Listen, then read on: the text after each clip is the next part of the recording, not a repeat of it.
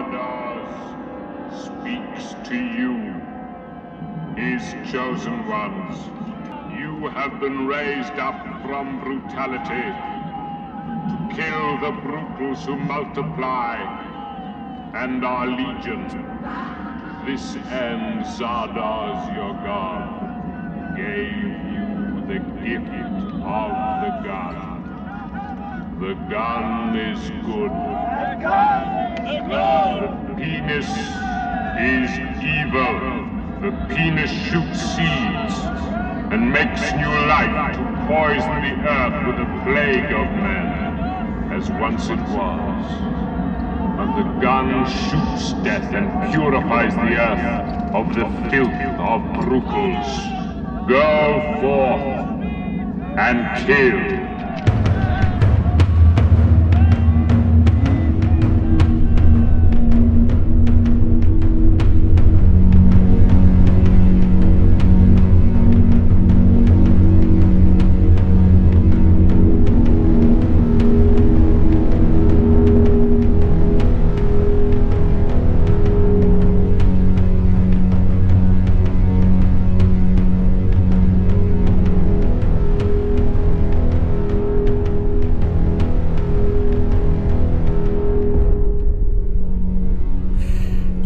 Gemeinde, wir haben uns wieder versammelt. Äh, herzlich willkommen auf der Nostromo zu einem launigen Gespräch.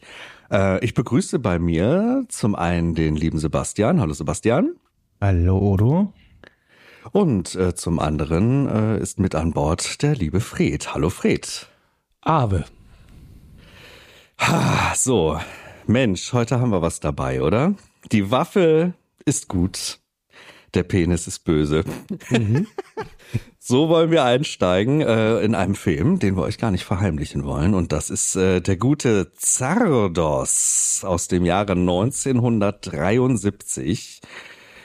Und äh, oh, wir haben ihn so oft angekündigt. Endlich ist er da. Ich habe diese, diese Waffe rausgesucht und deshalb hört ihr auch hier ausnahmsweise meine Stimme direkt schon am Anfang. Ähm, und wir wollen mal gucken, wie wir uns diesem Gerät nähern können. Erstmal, wie geht's euch, Jungs? Basti, bei dir alles gut? Ja, Weihnachten überstanden und Sardas auch und ähm, jetzt gibt es das Gespräch dazu. genau. Alle überlebt. Fred, hast du Sardos Ja, ja. auch gut überlebt? Ja, war gar nicht so einfach, aber es mit, mit viel Bier ging das. Ja, das kann ich mir vorstellen. Es ist ja für euch beide eine Erstsichtung, wie ich Ja. feststellen musste. Und das finde ich ja dann schon sowieso sehr interessant, gerade wenn man sich so ein Gerät hier vornimmt. Aber äh, bevor wir da ein bisschen einsteigen, müssen wir natürlich drüber sprechen, was das genau ist, wer es gemacht hat und überhaupt. Ähm, erstmal ganz kurz äh, so ein, zwei einleitende Dinge. Ähm, das Ding hat eine Länge von 106 Minuten. Äh, FSK, soweit ich weiß, ist immer noch 16, richtig? Ich glaube schon. Ähm, und das Ding hatte ein Budget von äh, sage und schreibe einer Million Dollar, was jetzt gar nicht mal so viel ist eigentlich. Gerade in dem, dem zeitlichen Rahmen. Ähm, und gedreht ist das Ganze im wunderschönen Irland. Einmal mehr. Wir haben Irland irgendwie ganz schön oft im Programm in letzter Zeit. Ganz cool. Die Landschaften und so weiter, da wird drüber zu reden sein. Aber bevor wir das tun, gehen wir mal ein ganz klein bisschen den Stab durch. Basti, ich glaube, du hast uns da was vorbereitet, oder? Genau, und zwar, ähm, du hast es auch schon gesagt, der Film ist äh, von John äh, Boorman. Ähm, der wiederum ähm, hatte eigentlich äh, den Herr der Ringe vorbereiten sollen, beziehungsweise war schon so ein bisschen in der Vorbereitung zu der Herr der Ringe. Und dann hat United Artists gesagt, "Mm, das ist aber ganz schön viel Kosten, die das hier verschlingen wird. Ich glaube, wir müssen da hier einfach mal den äh, Stopp-Button drücken. Und da hat sich John Boorman so gedacht, ach Mensch, verdammt, ähm, ich hätte aber trotzdem Bock auf Fantasy und hat sich dann selber hingesetzt und ein Drehbuch verfasst. Und herausgekommen ist dann Sardos, was dann auch dazu geführt hat, dass er diesen Film auch produziert hat und wie ich bereits gesagt habe, er hat es natürlich auch geschrieben. Und weil John Boorman ja auch ähm, wohnhaft in Irland ist, äh, es ist natürlich klar, der ähm, ist gar nicht unweit von da, wo er ja eigentlich gelebt hat, hat man dort auch natürlich auch gedreht und da kannte er natürlich auch viele von diesen ganzen Locations. Und naja, wenn man dann einmal in Irland dreht, dann muss man sich natürlich auch ähm, den besten Cinematografen, den besten DOP, den es damals gab, ähm, überhaupt mitschnappen. Und das war Geoffrey Unsworth. Ähm, den könnten viele kennen aus eventuell 2001 A Space Odyssey. Mhm. Kubrick hat aber auch ähm, Superman 1 und 2 gemacht. Und eben halt auch diesen Sardos Tess. Ähm, ich überlege gerade noch uh, Night to Remember. Tod auf dem Nil, oder? Tod auf dem Nil hat, hat er noch mitgemacht, exakt. Ja. Mhm. Genau, also das sind wirklich ganz, ganz, ganz viele große Klassiker und er gilt als einer der größten ähm, äh, Cinematographer äh, im Nachkriegs-Europa und ähm, ja, zu Recht, einfach nur zu Recht. Ähm, guter Mann, das sind tolle Bilder und über die werden wir sehr wahrscheinlich noch sehr viel zu sprechen haben heute. Ja, ja, das denke ich ja auch. Ganz genau. Dann ähm, sollten wir unbedingt erwähnen das Production Design. Das hat äh, der gute Anthony Pratt gemacht. Und ähm, Anthony Pratt, äh, der hat mit dem John Boorman schon mal zusammengearbeitet, ähm, also danach dann nochmal bei Excalibur. Der hat aber auch das Phantom der Oper gemacht. Äh, dann Michael Collins. Ich weiß nicht, kennt ihr den? Das ist so ein Film ja. aus den 90ern mit, nee. ähm, mit Liam Neeson. Liam Neeson, genau. Und äh, ich glaube Alan mhm. Rickman auch. Mhm.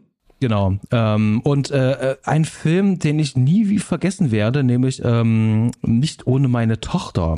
Ähm, den oh. haben wir damals im, im, Im Religions- und im, genau, im ja. Ethikunterricht gucken müssen. Und ähm, ich muss ganz ehrlich sagen, das ist ähm, keine gute Idee gewesen, insgesamt so einen Film äh, im, im Ethikunterricht zu zeigen. Aber hm, das vielleicht okay. aber an anderer Stelle mehr. Und ähm, es gibt noch diesen Film von 92, ähm, ich komme gerade nicht auf den deutschen Titel, der heißt äh, Shining Through. Ähm, das ist so ein so ein Romantik-Spy-Drama-Film mit Michael Douglas und Kathleen Turner. Ähm, wie ein Licht in dunkler Nacht heißt das, glaube ich. Und da hat er auch auf jeden Fall die, die das Production Design gemacht. Also der hat auf jeden Fall ähm, sehr kunstvolle ähm, Designs gemacht, finde ich mhm. ganz stark.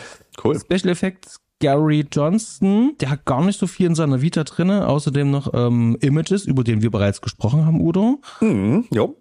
Und ähm, im Namen des Vaters mit Daniel DeLewis, dann sollten wir unbedingt die Kostüme erwähnen. Das hat nämlich die ähm, Frau von John Burman, die Crystal Cruise Burman gemacht. Ähm, sie hat ähm, noch einen weiteren Credit, nämlich auch noch für einen anderen Film von ihrem Mann. Das ist äh, der Emerald Forest aus dem Jahr 85 dann hört es tatsächlich schon auf. Und ansonsten fällt mir hier gerade noch ein, was wir noch erwähnen sollten. Unbedingt wäre noch einmal der Editor, das ist John Merritt. Ähm, der hat tatsächlich gar nicht so viele Credits, aber er hat ähm, ja an drei weiteren Filmen mit John Boorman gearbeitet. Darunter gehört der nicht ganz so coole Exorcist 2, der Ketzer.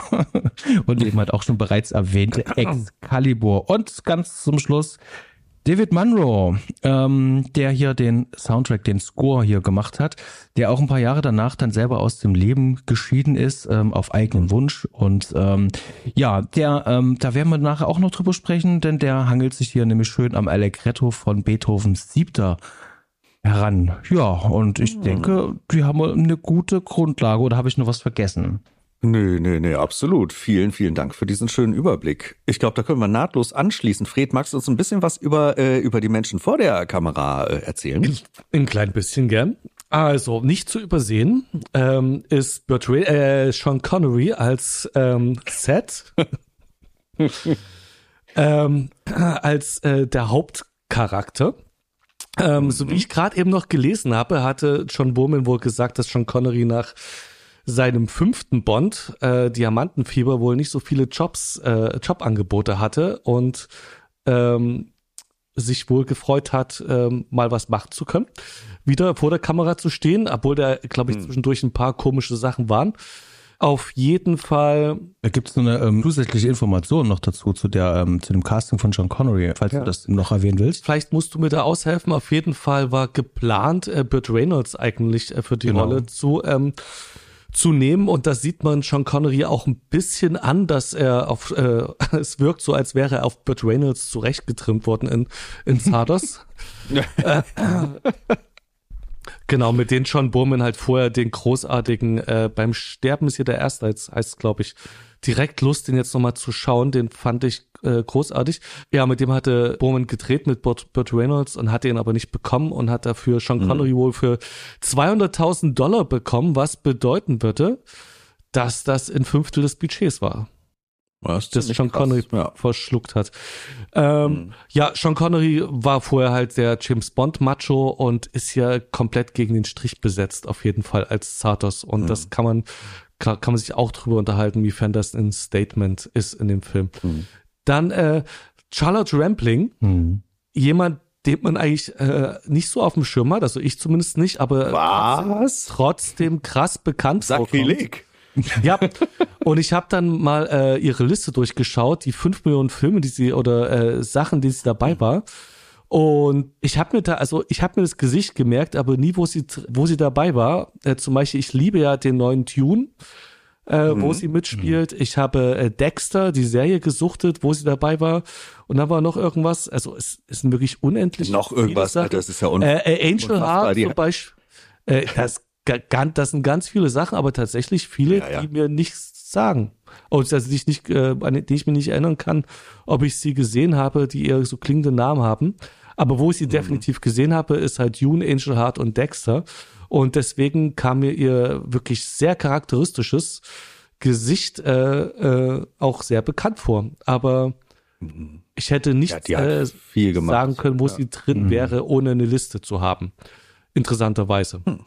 Aber äh, vielleicht kannst, wenn ähm, du eine größere Affinität hast, vielleicht kannst du ja schnell eins, zwei Sachen sagen zu Charles Trampling, wo du sagst, da, da hast du sie besonders gut gemocht, äh, besonders Ja, sehr. du, die ist halt über Jahrzehnte im Kino so unfassbar Genau. präsent und dadurch, Ja. dass sie halt als Frau wirklich ein wahnsinniges Charaktergesicht hat, Ja. finde ich, fällt sie auch immer mal wieder auf. Also egal, ob jetzt in irgendeinem so Kram wie Orca der Killerwahl äh, oder auch jetzt äh, ganz aktuell hier im letzten Film von Paul Verhoeven hier in Benedetta zum Beispiel. Ne? Also die hat halt unglaublich viel gemacht. Der Nachtportier ist ja auch so ein Klassiker mit äh, mit ihr. Also man sieht sie immer und immer und immer wieder und ich sehe sie auch tatsächlich immer richtig gerne, weil ich finde, sie hat ein sehr besonderes Spiel, äh, ein sehr besonderes Gesicht und das sowohl in jungen Jahren als auch dann vermehrt noch in in, in älteren Jahren. Ich finde, die hat hat sowas bedrohliches in sich, was man dann einfach nicht vergisst. Also äh, die kann richtig gut böse gucken. Dann vielleicht hier mal noch einen Seitenhieb. Ähm, Stefan und ich haben äh, in der Folge zu The Verdict auch ähm, sehr viel über Charlotte Rampling gesprochen. Ähm, Also die ist hier Ja. schon mal im Podcast aufgetaucht und ich bin ja der Meinung, man sollte dieses Lied umändern, nicht mehr in Bette Davis Eis, sondern in Charlotte Ramplings Eis. Oh, ich glaube, da, da könnten wir durchaus eine äh, Petition mal einreichen. äh, wieso das äh, das kann der Basti mit seiner Band doch direkt in Angriff nehmen, oder? Ich weiß gar nicht hier los. Konzeptalbum über Charlotte Rampling. Hm, okay. Sehr Das- geil. Das fände ich mal äh, ganz passend. Mhm, irgendwie schon. Ja, dann haben wir ein paar Gesichter, wo man das Gefühl hat, man hat sie schon mal gesehen, ähm, die ich aber, ich glaube, das, also zum Beispiel John Elderton in der Rolle als Friend, kommt einem vor, als hätte er in Monty Python schon mal mitspielen können. Ja, genau. Irgendwie. Ähm, Total. aber man kennt ihn eigentlich äh, nicht. Das, er hat irgendwie hauptsächlich im TV gespielt und der hatte noch eine Rolle, äh, Calendar Girls, den Film habe ich nicht gesehen. Ansonsten nichts, was äh, raussticht. Aber der hat mich total an, ich glaube, Eric irgendwas, Eric Idle, glaube ich, so ein bisschen erinnert von ja. Monty Python. Ja, total. Dann die S- Sarah Castleman, die f- Charlotte Ramplings äh, Assistentin spielt in Sartos. Also die zwei Leute, wo ich sagen würde, die in Sartos auf jeden Fall Schauspielern, äh, Charlotte Rampling und äh, Sarah Castleman. Auch jemand, der einem irgendwie bekannt vorkommt, aber wenn ich die Liste durchschaue, habe ich keine Anknüpfungspunkte. Ihr könnt dazwischen äh, grätschen, wenn ihr da mehr wisst. Und dann äh, als Arthur Frayne, beziehungsweise der Erfinder und die Stimme von Sartos ist Niall Bucky, nehme ich mal an, wird er ausgesprochen. Mhm. Ja.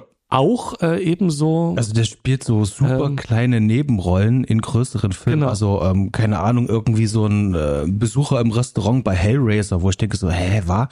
Oder bei Alien 3 eine ganz Genau. kleine Rolle. Ja, genau das war's. Da wollte ich euch, also Alien 3 habe ich ja damals sogar im Kino gesehen. Ähm, und ich mochte den Film sehr, aber ich weiß nicht, wer Eric Buck, also welche Rolle er da hätte haben sollen. Du- Genau, aber da das können wir ja dann in, in ein paar Folgen ja drüber sprechen, wenn wir dann über Alien 3 sprechen. Ach so, stimmt. Mhm. Äh, dann setzt euch ein Lesezeichen zu äh, Niall Bucky. Und dann äh, äh, auch ein Charaktergesicht ist Bosco Hogan als George Zayden. der nur ganz kurz vorkommt. Ich glaube, das ist der Verurteil, der da zwischendurch verurteilt wird. Aber mhm.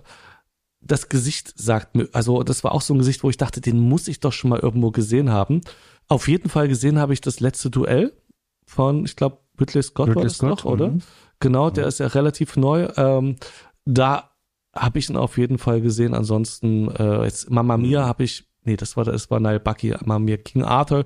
Ähm, ja, weiß ich nicht, kann ich mich nicht erinnern. Professor and the Madman mit Mel Gibson, keine Ahnung, wo er da vorgekommen sein sollte. Also eher bis ja ein Cast, den man nicht so kennt, bis auf äh, dem Superstar Sean Connery, der ja, damals schon war. Und Charlotte Rampling. Connery und genau, richtig. Ja, schön. Äh, danke für die Übersicht. Also wirklich tolle Liste von Namen und ich finde ganz spannend, dass du bei John Elderton genau das gleiche Gefühl äh, da hattest. Ich, ich finde das ganz, ich finde den ganzen Film sowieso sehr Monty Mont Python. Ja, okay. gut, ja. da habe ich schon mal einen Punkt auf meiner Liste abgehakt. Ja, ja, das, das ist, ist aber auch einfach ein riesengroßer Punkt, der hier immer mal wieder kommt, weil es ja im Endeffekt eigentlich wie ein Python-Film ist, nur eben ohne diese Art von Humor, sondern einfach nur mit dieser Form von Skurrilität drinne. Und ich finde, ja. John Elderton ist ein wahnsinnig großer Baustein, der halt diesen Punkt noch unterstreicht, weil der Typ hat, hat dieses Python-Flair einfach drin, dieses Gesicht und auch die Art, wie er, wie er spielt und ja, der ist schon, genau. Ja, aber Eric Idle stimmt. Also da hast du recht. Das ist vielleicht genauso dieser Hint. Wahrscheinlich ist er einfach an dem auch optisch sehr nah dran oder auch vielleicht auch vom Spiel sehr nah dran. Ganz spannend. Ja, schön. Da fehlt uns aber noch ein bisschen was, äh, damit die Menschen, die diesen Film nicht gesehen haben, und das ist ja relativ wahrscheinlich, dass hier Hörer, Hörerinnen dabei sind, die diesen Film nicht gesehen haben, weil der gar nicht so leicht zu bekommen ist. Ich glaube, Koch Media äh, bringt ihre Edition nicht mehr raus. Ich glaube, die ist vergriffen inzwischen. Ähm, ich werde mal den Inhalt verlesen äh, von dieser. Jetzt bin ich aber wahnsinnig, gespannt. wahnsinnig hübschen DVD. Warum? ähm, erstmal kommt der Satz, der vorne drauf steht, von Movie Maze. Den finde ich, der fasst den Film schon mal stimmungstechnisch sehr schön zusammen. Und da steht einfach nur, man kann sich der eigenartigen Faszination dieses Films auch heute nicht entziehen. Ich musste ziemlich lachen, als ich den gelesen habe, weil es stimmt einfach wie Faust aufs Auge. Also, liebe Leute, die Waffe ist gut. Man schreibt das Jahr äh, 2292. Die Erde besteht aus zwei Teilen. Einem perfekten Utopia, in dem die intellektuelle Elite lebt und den verödeten Außenländern mit barbarisch behandelten Sklaven, die die Ernährung der Unsterblichen sicherzustellen haben. In den Außenländern regiert Gewalt, gilt nur die Stimme des von den Unsterblichen geschaffenen Gottes Zardos. Unter der Führung von Set organisieren sich die Unterdrückten im Kampf gegen den rücksichtslosen Zardos und dringen in das Vortex ein und beginnen, deren steril gewordene Gemeinschaft zu zerstören, die geprägt ist von Kampf, Sexualität, Leiden, Brutalität und Tod. Halleluja. Ich finde, das fasst es schon erstmal ganz gut zusammen. Mhm. Wobei man da vielleicht, ich würde das noch ein bisschen ergänzen, äh, dass wir uns diese Welt erstmal auch ein bisschen genauer angucken. Denn hier wird schon erwähnt, ähm, wir haben die Unsterblichen im Vortex und die Außenwelt, wo es in der Außenwelt ja aber auch schon eine Zweiteilung gibt zwischen den fleißigen Arbeitern und eben den Exterminatoren, wozu Set gehört, also quasi das Aufsichtspersonal, äh, sehr eindeutig in der Uniform erkennbar. Mhm. Und äh, dann haben wir aber noch ein paar weitere, nämlich äh, im Vortex bei den Unsterblichen haben wir die Renegaten, die so eine Art äh, Ausgestoßene sind, die Alten, die Ausgestoßenen. Mhm. Und daneben haben wir noch die apathischen, also äh, Menschen, die, wie wird das erklärt, die durch eine Seuche, die sich ausbreitet, äh, in einen apathischen Zustand verfallen, nicht mehr richtig ansprechbar sind. Also Interpretation wäre, glaube da, also ich habe mir das eher so zusammengereimt, dass es die sind, die einfach vom Unsterblichsein die Schnauze voll haben und es mhm. geistig nicht mehr raffen, sage ich mal, und deswegen apathisch werden durch den Dauerkonsum und Dauergenuss mhm. und äh, ohne irgendwelche an äh, ja, Herausforderungen im Leben ja, mhm. die sich ausklinken. Ich finde heute ja. nochmal noch mal richtig spannend, dass das noch mehr, äh, mehr, äh, wenn der heute rauskommen würde, wären das quasi die, die sich in, innerhalb der digitalen Welt komplett verlieren ähm, und sich wirklich so aus der Gesellschaft komplett rausklinken. Ne? Das ist ganz interessant. Genau, das sind mhm die, die mit 16 entscheiden, Influencer zu werden und davon mit 18 noch nicht wieder weg sind. Ja, wahrscheinlich sowas in der Richtung. Aber so haben wir diese Welt getrennt durch unsichtbare Wände, ähm, die durchbrochen werden wollen. Und äh, ja, man muss dazu noch sagen, dass ähm, das Zardos, dieser erschaffene Gott, also Arthur Frayne, in einem riesengroßen Steinkopf äh, durch die Gegend düst und so Waffen verteilt, Nahrungsmittel einsammelt und so richtig äh, ja Gott spielt mhm. für die Leute aus Leute aus der Außenwelt. So und der ist das Vehikel, ähm, weshalb überhaupt Zed es schafft, von der einen Welt in die andere zu wechseln. Ja, Basti? Ich habe äh, tatsächlich eine kurze Frage zu diesem Kopf, ähm, wenn wir da gerade ja. einmal dabei sind. Ähm, ich glaube, Fred weiß sicherlich, worauf ich anspiele, das aber Kapital. Schon, das Kapital. warst du schon mal in Chemnitz? Dort äh, ähm, auch bekannt früher als Karl Marx Stadt. Dort ist ein mhm. riesengroßer Kopf von Karl Marx und ähm, wenn du diesen Kopf siehst, es sieht halt einfach aus wie fucking Karl Marx, bloß halt einfach ja. erschrocken über was in den letzten 100 Jahren passiert ist. Und ja, aber, aber äh, wenn man da überlegt, also Opium für die Massen, der verteilt Waffen und so weiter, ist es echt äh, naheliegend, es irgendwie als mhm. äh, Satire auf Marx zu sehen, auch, auch mit dem ganzen genau. Konstrukt. Und angeblich äh, wurde das John Borman auch damals schon vorgeworfen und er hatte das wohl abgestritten. Genau, der hat es nicht nur abgestritten, sondern hat es einfach widerlegt und hat einfach gesagt, nee, überhaupt gar nicht. Also er hat wirklich gesagt, das ist gar nicht mal ansatzweise geplant ähm, er hatte zwar die Idee von so einem Kopf, der so aussieht, aber das Design hat er ja nicht übernommen. Ähm, mhm. Aber finde die, die Idee tatsächlich selber interessant. Im Nachhinein, jetzt auch die Jahre später, aber ähm, mhm. tatsächlich war es nicht geplant. Aber ich finde es halt wirklich sehr witzig, weil es ähm, eine äh, sehr schöne Ebene geben würde. Gerade ganz besonders, mhm. wenn Karl Marx dann eben halt ähm, so wütend ist und dann ähm, an die Brutalen dann die Waffen verteilt. Mm, die Brutalen. Ja. Also die Ergänzung und das Proletariat äh, hinmeucheln würde. Ähm, das wäre schon sehr zynisch. Ja. Mhm. Eieiei. Ähm, ich ich habe mir überlegt, wie nähern wir uns diesem Film und ich glaube, wir machen das schichtweise und werden erstmal äh, über Dinge sprechen, die so ein bisschen an der Oberfläche sch, äh, schimmern und dann werden wir uns dem Kern langsam nähern. Äh, Basti, kannst du uns ein bisschen was zu Optik und Sound sagen? Wie hat dir das Ganze optisch gefallen? Was hast du für einen Eindruck? Was für ein optischer Stil ist hier? Was für eine Linse wird hier benutzt? Wie, wie sieht das Ganze aus für dich und deine Augen? Ah, also wir fangen mal so an. Ähm, was ich cool finde, ist, ähm, dass John Boorman ja eigentlich in den vorangegangenen Filmen eher entsättigt bis monochrom gearbeitet hat. Und das ist sozusagen der erste Film, wo er bewusst mit Farben gearbeitet hat und da sozusagen alle Gewerke ähm, auf ein bestimmtes Ziel hat hinarbeiten lassen. Und ähm, ich würde ähm, empfehlen, wir hauen das mal in die Shownotes unten rein. Ähm, Filmgrab. Äh, wir hatten das in der Vergangenheit auch häufiger verwendet, dann ist es auch einfacher, uns zu folgen. Klickt da einfach auf den Link und dann habt ihr so eine Übersicht ähm, an, an, an Bildern und an Stills. Und da sieht man tatsächlich auch schon, wie hier gearbeitet worden ist. Ähm, es sind vor allem ganz viele Farbkontraste, die im Vordergrund stehen und das war John Boorman eben halt auch ganz doll wichtig, äh, damit Farbkontrasten zu arbeiten. Und er äh, schafft sozusagen damit schon sehr viel Tiefe. Das heißt also, die Hauttöne stehen im Vordergrund, während alles andere sich ein bisschen unterordnet oder wir haben Komplementärkontraste. Das bietet mhm. sich ja auch ganz gut an. Ähm, dann ist die nächste ähm, Sache halt einfach, ähm, äh, John Bowman ist ja auch nicht blöd, der wohnt ja dort unten in, in Irland und der sieht diese Landschaften, der weiß ganz genau, ähm, die hat ja auch eine Sogwirkung. Äh, Gerade diese, diese Tiefen da, wenn da einfach so ein Lake einfach nur in, in, in, in so einer Gebirgslandschaft ist, zum Beispiel, ähm, das sieht ja ganz fantastisch aus und da kann man natürlich eine, eine Welt ansiedeln und das macht es schon mit einem was als Zuschauer. Das heißt also einfach mit der Tiefe zu arbeiten. Und ähm, der Jeffrey Answorth, der ist ja nicht ohne Grund halt so ein riesengroßer Meister und ähm, ich sage jetzt auch mal bewusst ein Hexer. Ähm, der hat das hier als Kreativprojekt auch wirklich angesehen und durfte hier, ähm, wir würden sagen, freidrehen und einfach mal ganz mhm. wild rumexperimentieren, um eben halt bestimmte Looks zu bekommen. Mhm. Und da gibt's tatsächlich ein sehr schönes, ähm, ähm, also gerade zum Schluss, wenn der Film dann wirklich ähm, auf elf dreht, also richtig auf elf dreht ähm, und mit den ganzen vielen Spiegeln arbeitet. Mhm ähm, da kommen ganz viele coole Effekte ähm, zu, zustande. Also davon abgesehen, dass ich das sowieso sehr schwierig finde, mit so vielen Spiegeln zu arbeiten und dann ein sauberes Bild rauszubekommen. Mhm.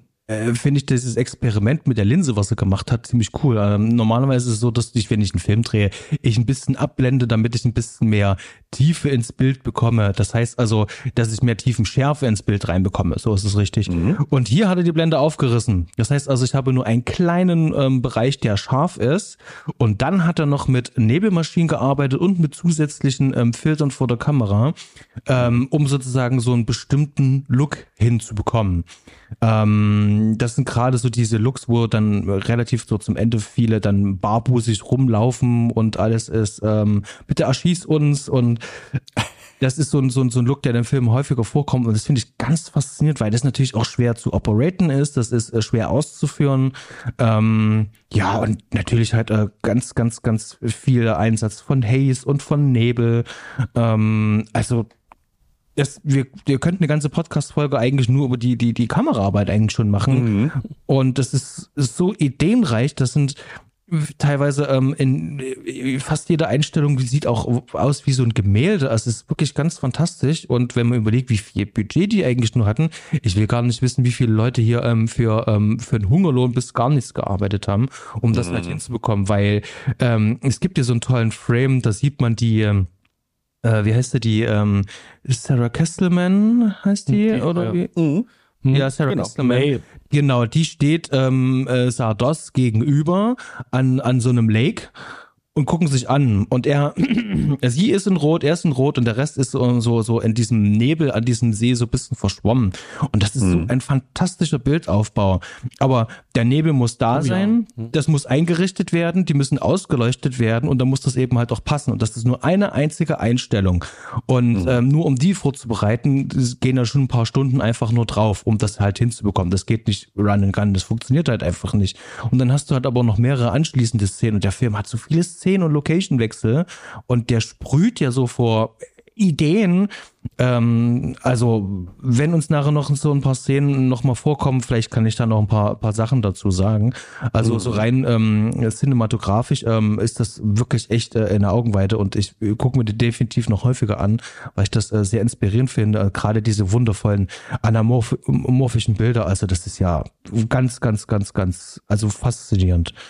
Ja, das stimmt. Die sind wirklich faszinierend, beeindruckend und, und der hat auch so einen ganz eigenen Look, dass man diesen Film auch direkt immer wieder erkennt, auch wenn man irgendwie so ein einzelnes Bild sieht oder so. Man weiß direkt, man sieht hier einen Stil aus diesem Film.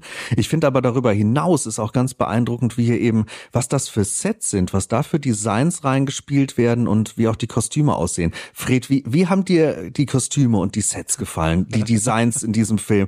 Dieses volle 70er Jahre Brett. Wie fandst du das? Also das sind ja gleich mehrere Sachen und das, mhm. da gibt's äh, wie zum Beispiel den, den Kopf, also nicht wenn er fliegt, sondern wenn den Kopf drin sind. Äh, das zum Beispiel ein Set, das mir so richtig schön gut gefällt. Mhm.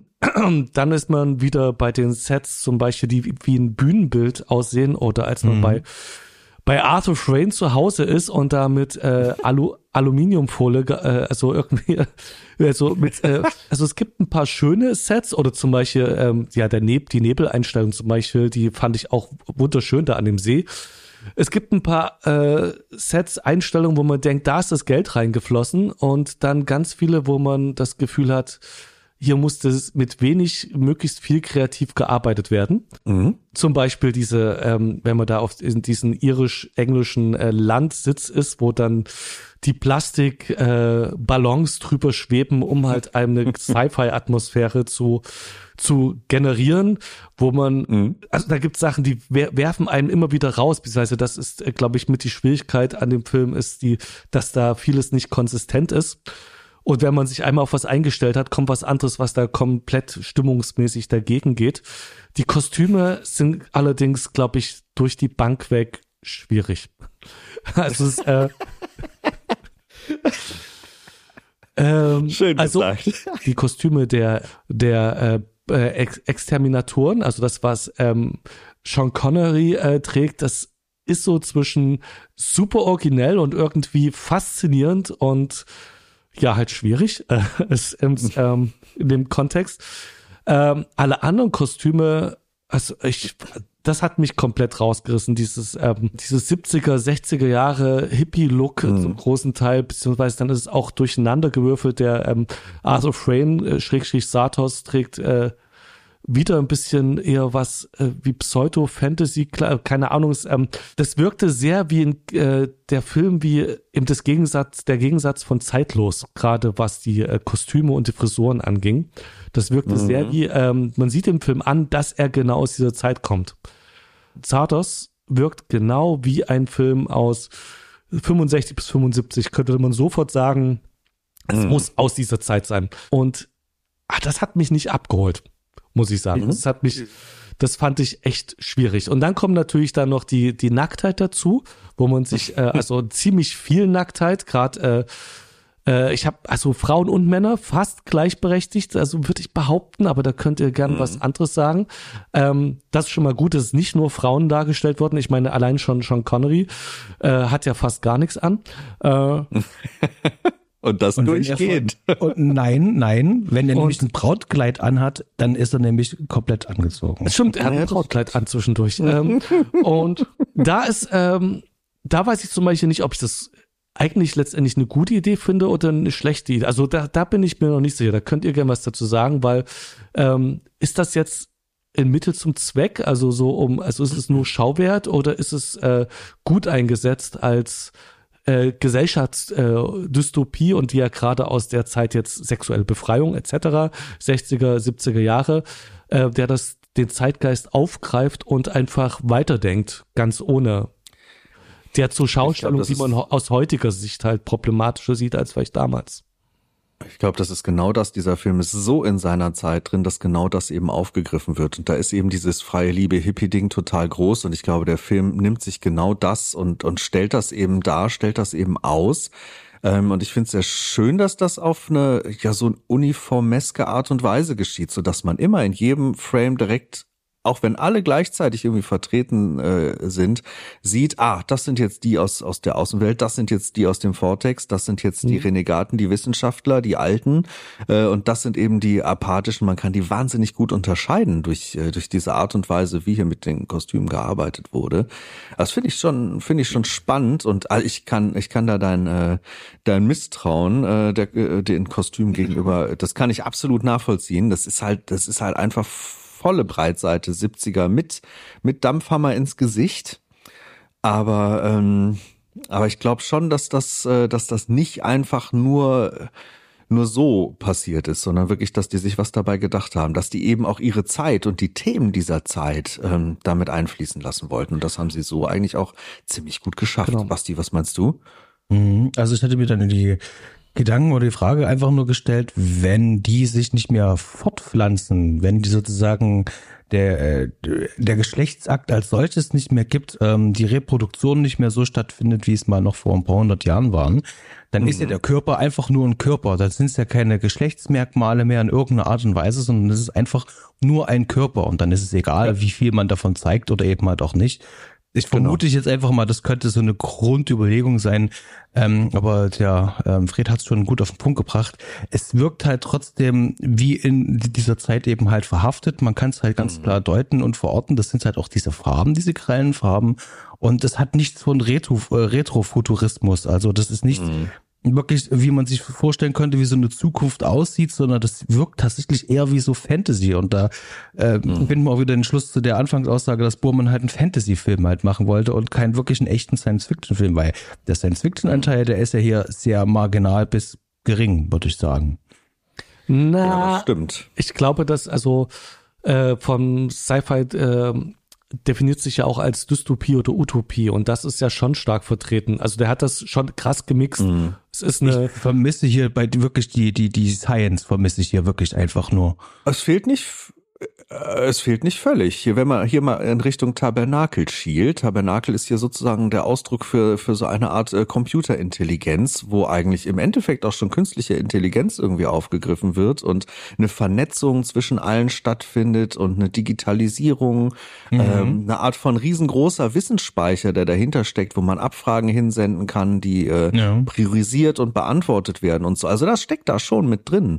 Das ist gerade für diese Zeit eigentlich sogar schon recht weit nach vorne gedacht, ehrlich Das- gesagt. Das stimmt, aber es wird halt nicht richtig genutzt. Es wird nicht richtig Ja. ausgebaut. Also es wird zwar drauf rumgeritten, aber du kriegst Mhm. nichts an die Hand, was das betrifft. Es wird mehrfach erwähnt, dass es das Tabernakel gibt und ähm, dass die auch so kommunizieren und Abfragen stellen können. Das ist, das ist schon drinne, aber das ist ja nicht so, so der Kern des Films. Ähm, das so endet der Film ja auch nicht. Also, wie gesagt, mir fehlt dann halt dafür noch ein bisschen Science halt noch, ähm, also die das halt auch erklärt. Ähm, es ist halt wirklich mehr Fantasy. Ähm, ja, das ist dystopisch schon, ähm, aber ja, die Wissenschaft fehlt mir halt. Aber ich, da, ist will, halt- das ist nicht mein Kritikpunkt am Film oder so. Nee, Das ist kein Hard, Hard Science, aber es ist letztendlich eine Genre-Diskussion, ist ja auch nicht ganz so wichtig, genau. Es ist, äh, vom Gefühl her ist es ein Fantasy-Film, also das, wie sich der Film so die ganze Zeit anfühlt. Ich finde dieses Set mit dem Landsitz, was du da angesprochen hast, mit diesen, mit diesen äh, äh, Gummibällen, finde ich total faszinierend, weil ich jedes Mal, wenn ich das gesehen habe, ich wurde da auch rausgerissen und musste die ganze Zeit an, an so 60er Jahre Serien denken, wie, äh, wie, wie die alte Batman-Serie hier, ne, mit, mit äh, Ad- Adam West und Burt ja, Ward, genau. musste ich total dran denken und ich musste auch sehr an äh, die originale Star Trek-Serie denken, hier mit Captain Kirk und genau. Konsorten. Es hat sich durch Ne? die Sets oft wie eine Serie angefühlt. Auch ähm, Ja. die, ähm, die, ähm, wenn die drin sind bei den, ähm, bei den äh, hier Eternals und du hast dieses, äh, dieses Fernseh- oder Bühnenset, wo du so eine einfarbige Wand und Boden hast und dann hängen da nur so Tücher runter und es wirkt alles wie ein Original halt 70er Jahre Star Trek oder halt Bühnen oder man kennt es aus ganz vielen Fernsehshows oder Fernseh-TV-Serien, so ein einfaches, ganz krass abstraktes Bühnenset, was sich aber eben auch Ja. nach Sparflamme an, anschaut. Da, Ja, ja, total.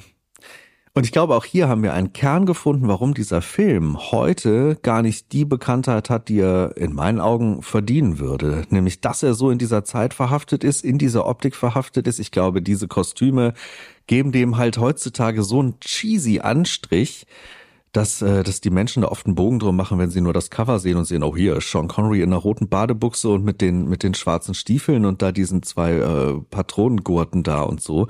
Das ist halt für, für heutige Sehgewohnheiten schon erstmal ein Klotz, über den man drüber muss, so dass man, dass man erstmal rausfinden muss, was das überhaupt ist. Denn es ist ja im Kern kein Trashfilm. Er sieht nur an vielen Stellen aus wie ein Trashfilm. Ja. Oder fühlt sich halt manchmal so an wie einer, aber, aber so richtig ist das, ist das ja nicht. Dafür steckt einfach zu viel drin. John Borman hat irgendwie gefühlt alles in die Hand genommen, was ihm eingefallen ist an Kritik und Ideen und hat das in dieses Drehbuch einfach reingeworfen oder wie mit einer Schrotkanone reingeschossen, möchte man schon fast sagen. Ähm, ja, und ich, ich glaube halt, mit diesem Anstrich hat er, hat er das sehr stark verankert in dieser Zeit, ja. Mhm. Ähm, wollt ihr noch ein bisschen was zum Thema Design oder sollen wir einfach mal weiterschwirren? Ja, ja, wir können weitermachen. Es sind ja dann doch noch ein paar Gut. Themen drin, ne? Hm, ja, das stimmt. Dann können wir ja mal wirklich ein bisschen die nächste Schale aufmachen und äh, mit der nächsten Frage einsteigen. Basti, möchtest du unsterblich sein? Auf gar keinen Fall. Überhaupt nicht. Ich habe mich mit dem äh, Thema ähm, ähm, ähm, in, in einigen Drehbuchwürfen tatsächlich schon mit auseinandergesetzt, halt einfach mit der Ja. Frage und äh, habe tatsächlich seit, oh, seit zweieinhalb Jahren, seit drei Jahren habe ich arbeite ich wirklich an so einer Idee, wo das äh, mit mit mit äh, mit eingebunden ist. Ähm, Aha. und da habe ich mir natürlich selber die Frage gestellt, will ich das halt? Ähm, Ja. Es wäre schon cool, äh, über einen etwas längeren Zeitraum zu leben.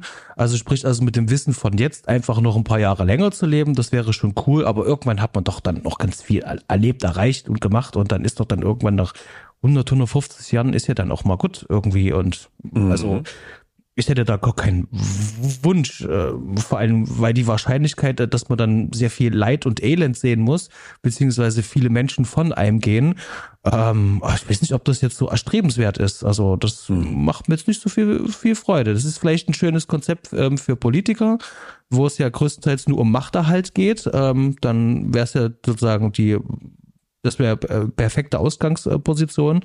Äh, aber ansonsten, äh, nee. Also ich kann die Frage richtig verneinen. Nee, habe ich gar keine Lust drauf. Ähm, Wie sieht's bei euch aus? Ähm, Udo, möchtest du unsterblich sein? Nee, auf gar keinen Fall. Ich wurde ja auch schon in einigen Filmen mit dieser Thematik konfrontiert und jetzt auch hier in diesem Film mit der, mit der Thematik konfrontiert und ich komme immer wieder zum gleichen Schluss. Also ich finde äh, schon sinnvoll, dass es da auch ein Ende gibt und man, äh, man eine gewisse Zeitspanne zur Verfügung hat und äh, aus, aus der das Beste rausholt, was man eben machen möchte, machen will, machen kann. Und ähm, ich glaube, dass da gerade diese ganzen Konzepte, so wie hier, wenn das, wenn das so gezeigt wird, was Unsterblichkeit mit einem machen würde, ich glaube, vieles davon trifft zu, dass, dass eine Überheblichkeit da reinkommt, dass da eine Langeweile da reinkommt, ein Überdruss äh, am Leben da reinkommt, dass man irgendwann auch einfach gar keine Lust mehr hat weil man irgendwann alles schon gelebt hat, alles schon erlebt hat, alles schon gesehen hat. Also ich würde da völlig konform gehen mit dir. Ich fände es schön, eine etwas längere Zeitspanne in sehr gesundem und, und, und länger jung bleibenden Zustand verbringen zu können. Also sozusagen einfach ein bisschen mehr Zeit so in den mittleren Jahren geschenkt zu bekommen. Aber ansonsten, äh, nee, finde ich das Konzept der Unsterblichkeit wirklich schwierig und finde es auch immer wieder spannend, dass sich viele Menschen dieser Frage so stellen und das auch so positiv dazuwenden, weil sie denken, Unsterblichkeit sei irgendwie was Erstrebenswertes. Fred, findest du Unsterblichkeit erstrebenswert? Nein, aber das ist nicht, äh, auch erst eine Sache, die man feststellen muss, glaube ich, weil ähm, der Angst, mhm. die Angst vor dem Tod, die ist halt präsent. Also einerseits dieses äh, sich beschäftigen mit der eigenen Endlichkeit und damit natürlich auch der Wunsch, dass es nicht so wäre.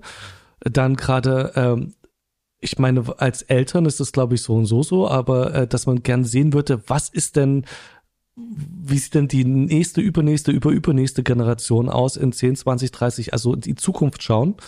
Ähm, mhm. Das mit, miterleben zu können, ist natürlich irgendwie ein Reiz, äh, beziehungsweise schade, dass man es nicht kann.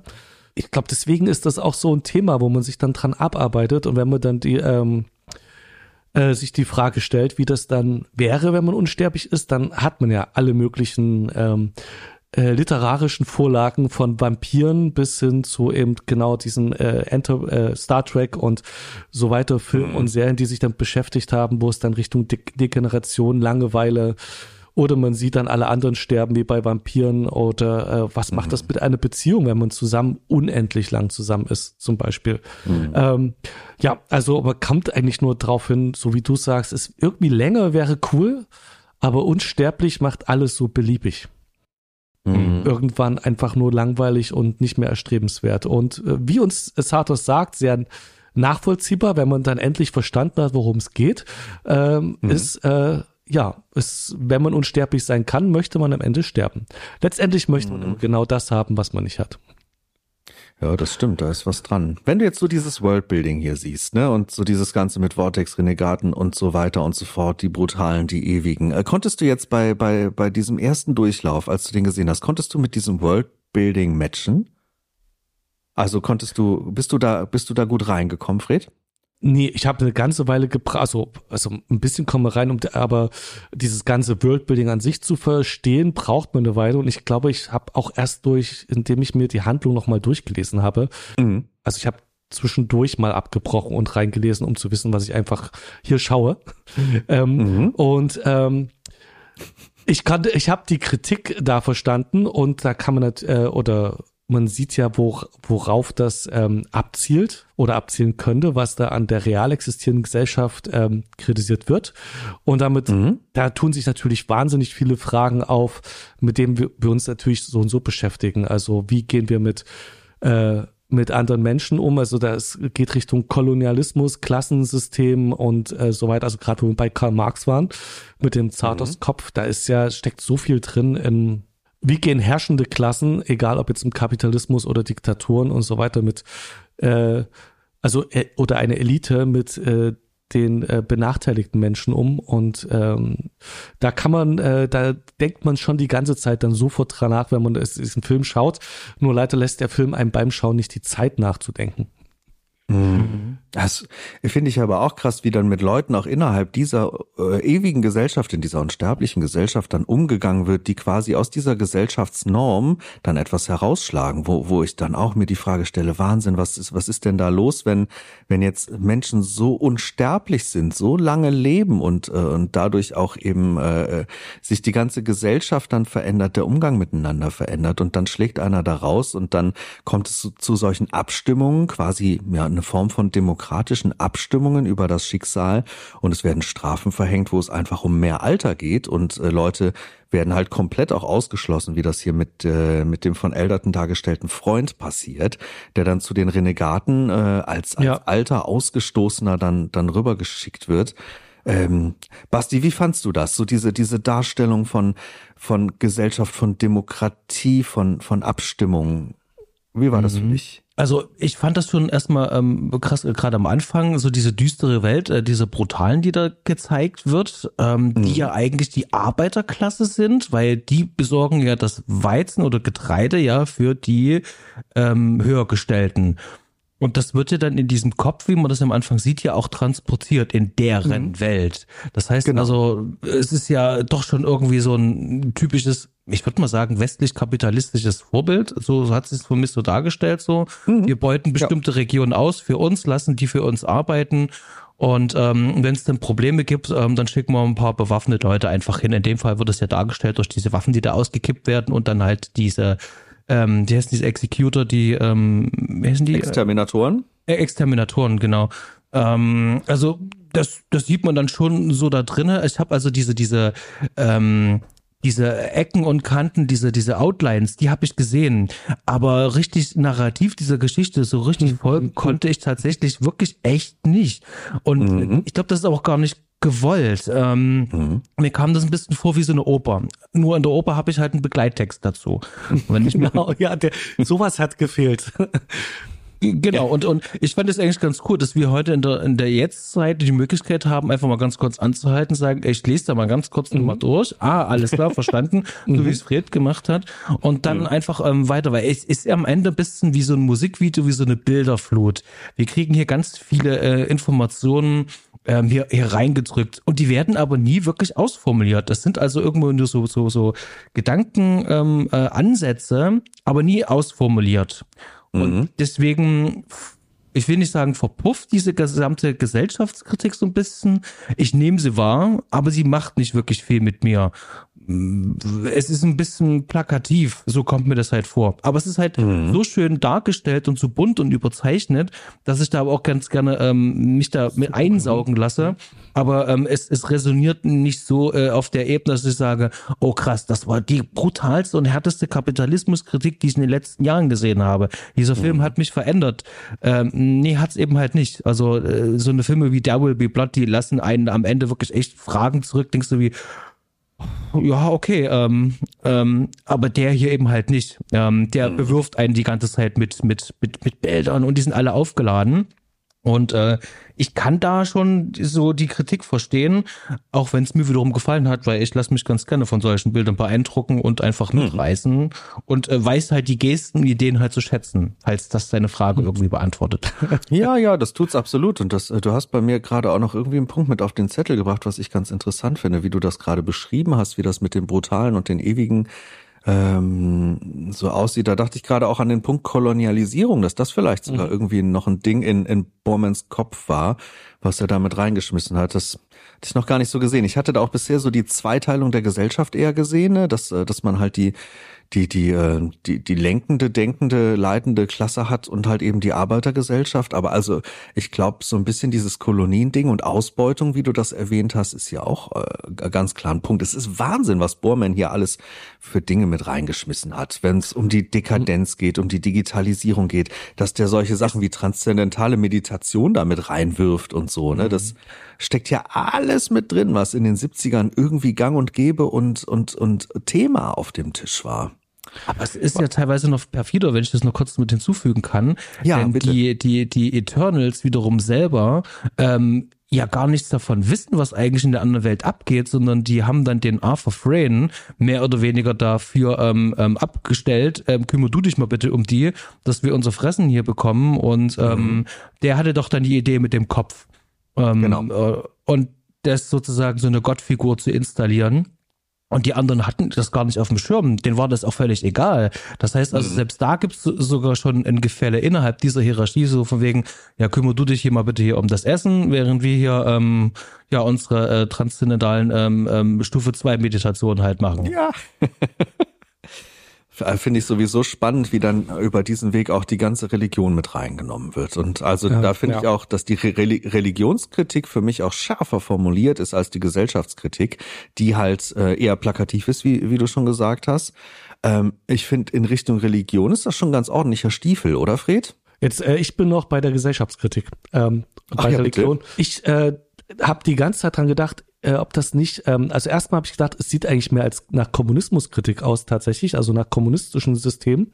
Habe ich jetzt gerade so festgestellt, weil ähm, die Leute, die die Eternals sind, sind wesentlich eher aus der Hippie-Bewegung, aus der linken Bewegung. Äh, die leben linke Ideale, die setzen sich an einen Tisch und diskutieren das aus. Die haben keine äh, repräsentative Demokratie oder ähm, die haben auch keine, äh, keine Diktatur an sich, sondern die haben eine Räterepublik, könnte man fast sagen. Äh, leben, wie gesagt, die Hippie-Ideale eher. Und ähm, ähm, da ist so ein bisschen die Frage, ob das nicht auch äh, insgesamt äh, gar nicht, äh, also eher so auch äh, in, äh, eine Kritik sein könnte in, was könnte sich das entwickeln, wenn du diese revolutionären Ideale der Linken hast? Was passiert denn, wenn die Linken an der Macht sind? Und äh, also, also, dass das dann weitergedacht mit den ganzen äh, Freiliebe und so weiter und Unsterblichkeit. Und dass sich das umkehrt, also äh, und äh, das dafür reicht der Film aber nicht aus. Ich habe mich gerade gefragt, ob es allgemein eine Herrschaftskritik ist, weil gerade auch wenn dann mit der Schlussfrage, ähm, willst du deinen Gott töten, ob das nicht eine, äh, die Frage ist, wenn ich eine Revolution mache und meinen Gott töte, ähm, starte ich den Kreislauf nicht von vorn und erschaffe ein neues Herrschaftssystem. Aber das war ähm, gerade was in meinem Kopf so rumging, wo der Film vielleicht noch drüber ist und nicht nur Kapitalismus kritisiert oder Konsum, sondern eigentlich prinzipiell dass äh, also Herrschaft an sich und äh, dass wenn ich versuche Herrschaft zu stürzen, einfach ein neues Herrschaftssystem erschaffe, was wieder zu einer Ungerechtigkeit wird und wo ich wieder eine Religion erfinde. Ich meine, das haben, ich meine, muss ja nur Stalins, die Stalinzeit angucken, ähm, und da ist nämlich ähm, Rote Khmer. äh, Rote Khmer, aber ich habe jetzt an die Arbeitslager und an also die unsäglich vielen, also äh, brutalen Repressalien der, des Proletariats, was ja eigentlich den Staat ausmachen sollte im Kommunismus, wie das aber unterdrückt wurde, um dem, äh, um den Eliten äh, genauso ein Leben zu ermöglichen. Ähm, also das hat man ja in allen Herrschaftssystemen, die nicht freiheitlich sind. Ähm, ja, das war gerade bei mir. Ich bin noch gar nicht bei Religion angekommen. Ähm, äh, Obwohl du die Religion immer mal wieder erwähnt hast, denn also das, was du als Ausstiegsfrage formuliert hast, ist ja auch schon die Einstiegsfrage, denn als Sean Connery da äh, in, in diesen Kopf äh, sich sich äh, hineinschleicht, ist ja das erste, was er tut, ganz zum Einstieg des Films, äh, er tötet seinen Gott. Ne, er, Genau. er schießt Arthur Frayne, er schießt Sardos, der dann aus diesem Schädel hinausfliegt und äh, für Set erstmal tot erscheint. Und ähm, so steigt das Ganze ja schon ein mit Religion, mit einer Götterverehrung, äh, die sich dann, die sich dann zuspitzt äh, und zu diesem, diesem Göttermord hier, die darin gipfelt. ja. Und ähm, ja, setzt das Ganze schon äh, ne, religiös als Fundament, um dann eben in gesellschaftliche Themen halt äh, rüber zu wanken. Und dann, Also- genau, Ja. Dann Arthur Frayne, der eben direkt erklärt, wie er Religion erschaffen hat, um halt die Mhm. Niederen zu unterdrücken. Also das ja ist ex, also der ist viel expliziter Religionskritik der Film, das stimmt schon. Oder wie eben Religion Ja. zum Machterhalt missbraucht wird. Ja, ganz genau. Wie, wie es missbraucht wird und wie auch, ähm, ja, wie soll man sagen, was für ein offensichtlicher Schabernack da getrieben wird. Also gerade wenn man Arthur Frayne in seiner Rolle da so sieht, wie er sich den Bart da aufgemalt hat und so, ne? Also wie, Ja. wie, wie, wie plakativ, wie offensichtlich da gearbeitet wird. Und äh, das ist, äh, das ist schon ein ziemlich mm, großer Stinkefinger und ein ziemlich großer Kritikpunkt, den, den Borman hier, hier formuliert. Ähm, Was, und was überhaupt wie. Ja. Nee, sag ruhig. ich, was ich ganz witzig finde, also Arthur Frayne äh, ist ja quasi der Erschaffer von Zardos, ähm, Ja. der, der Erschaffer von Gott, also der Gott von Gott. Und dann ist man ja dann irgendwann in der Mitte vom Film bei Arthur Frayne zu Hause. Und es sieht aus wie ein absolutes, also heute würde man sagen, ein absolutes äh, Computer-Nerd-Hacker-Zimmer. Jupp. Es ist irgendwie, äh, ich fand das ganz witzig. Du hast da quasi den Gott von Gott und dann bist du bei dem in so einem Dachzimmer zu Hause mit irgendwas, mit, mit Glitter, also irgendwie, äh, ja, an die Wände gemalten Kram und sowas. Ist, ähm, ich weiß nicht, wiefern das beabsichtigt war, das so zu konterkarieren, aber das fand ich sehr witzig. Doch, definitiv. Also wie beabsichtigt das war, für dich auch schwer zu sagen. Basti, hast du da eine, ein Bauchgefühl zu? Nee, nee, tatsächlich äh, überhaupt nicht. Ähm, äh, ich, ich äh, wollte bloß noch kurz noch äh, anschließen, halt wegen dieser ganzen Religionsfrage und, und, und dieser ganzen Religionskritik-Sache. Äh, ähm, was mir so aufgefallen ist, ähm, welche ähm, Funktion wir als Zuschauer in dem Film übernehmen. Und mhm. ähm, der Film fängt ja auch mit äh, damit an, also eine der, eine der frühesten Einstellungen ist, ähm, dass Sean Connery äh, uns erschießt, also ja. vermeintlich uns erschießt. Ja. Der schießt auf uns und zum Ende wird diese Szene nochmal gespiegelt im wahrsten Sinne des Wortes.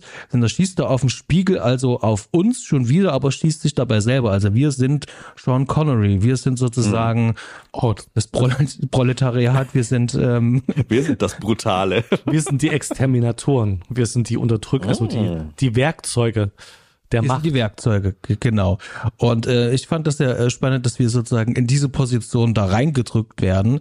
Ähm, das fand ich halt einfach ganz spannend und weiß ich, dass äh, irgendwie, ähm, ich bei aller äh, dieser Kritik halt mit drin. Ich habe nur versucht herauszufinden, welche Perspektive hatte dieser verdammte Film und ähm, ja, äh, es ist mir jetzt so, während wir jetzt über diese Szenen gesprochen haben, ist mir das halt auch nochmal so bewusst geworden halt, welche Perspektive soll man denn eigentlich einnehmen? Ist es eine Erzählerperspektive? Ja, nein.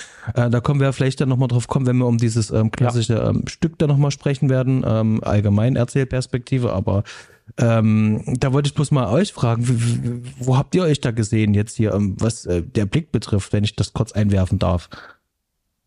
Ja, na, also ich finde oh. genau das ist das Problem an dem Film. Du hast, äh, also ist mir von Anfang an aufgefallen, du hast keine, also klassischerweise hat man ja eine Identifikationsfigur, jemand, der einen an die Hand nimmt und durch die Erzählung mhm. führt.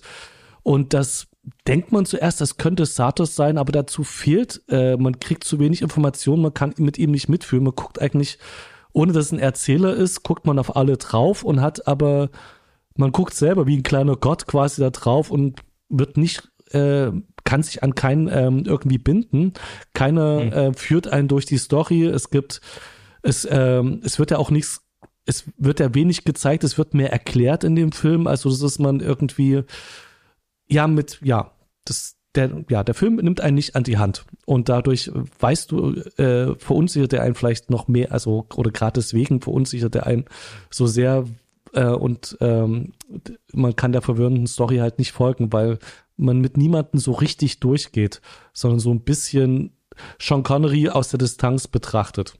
Ja, okay. Der, der, der mich da am meisten an die Hand genommen hat, war tatsächlich Freund.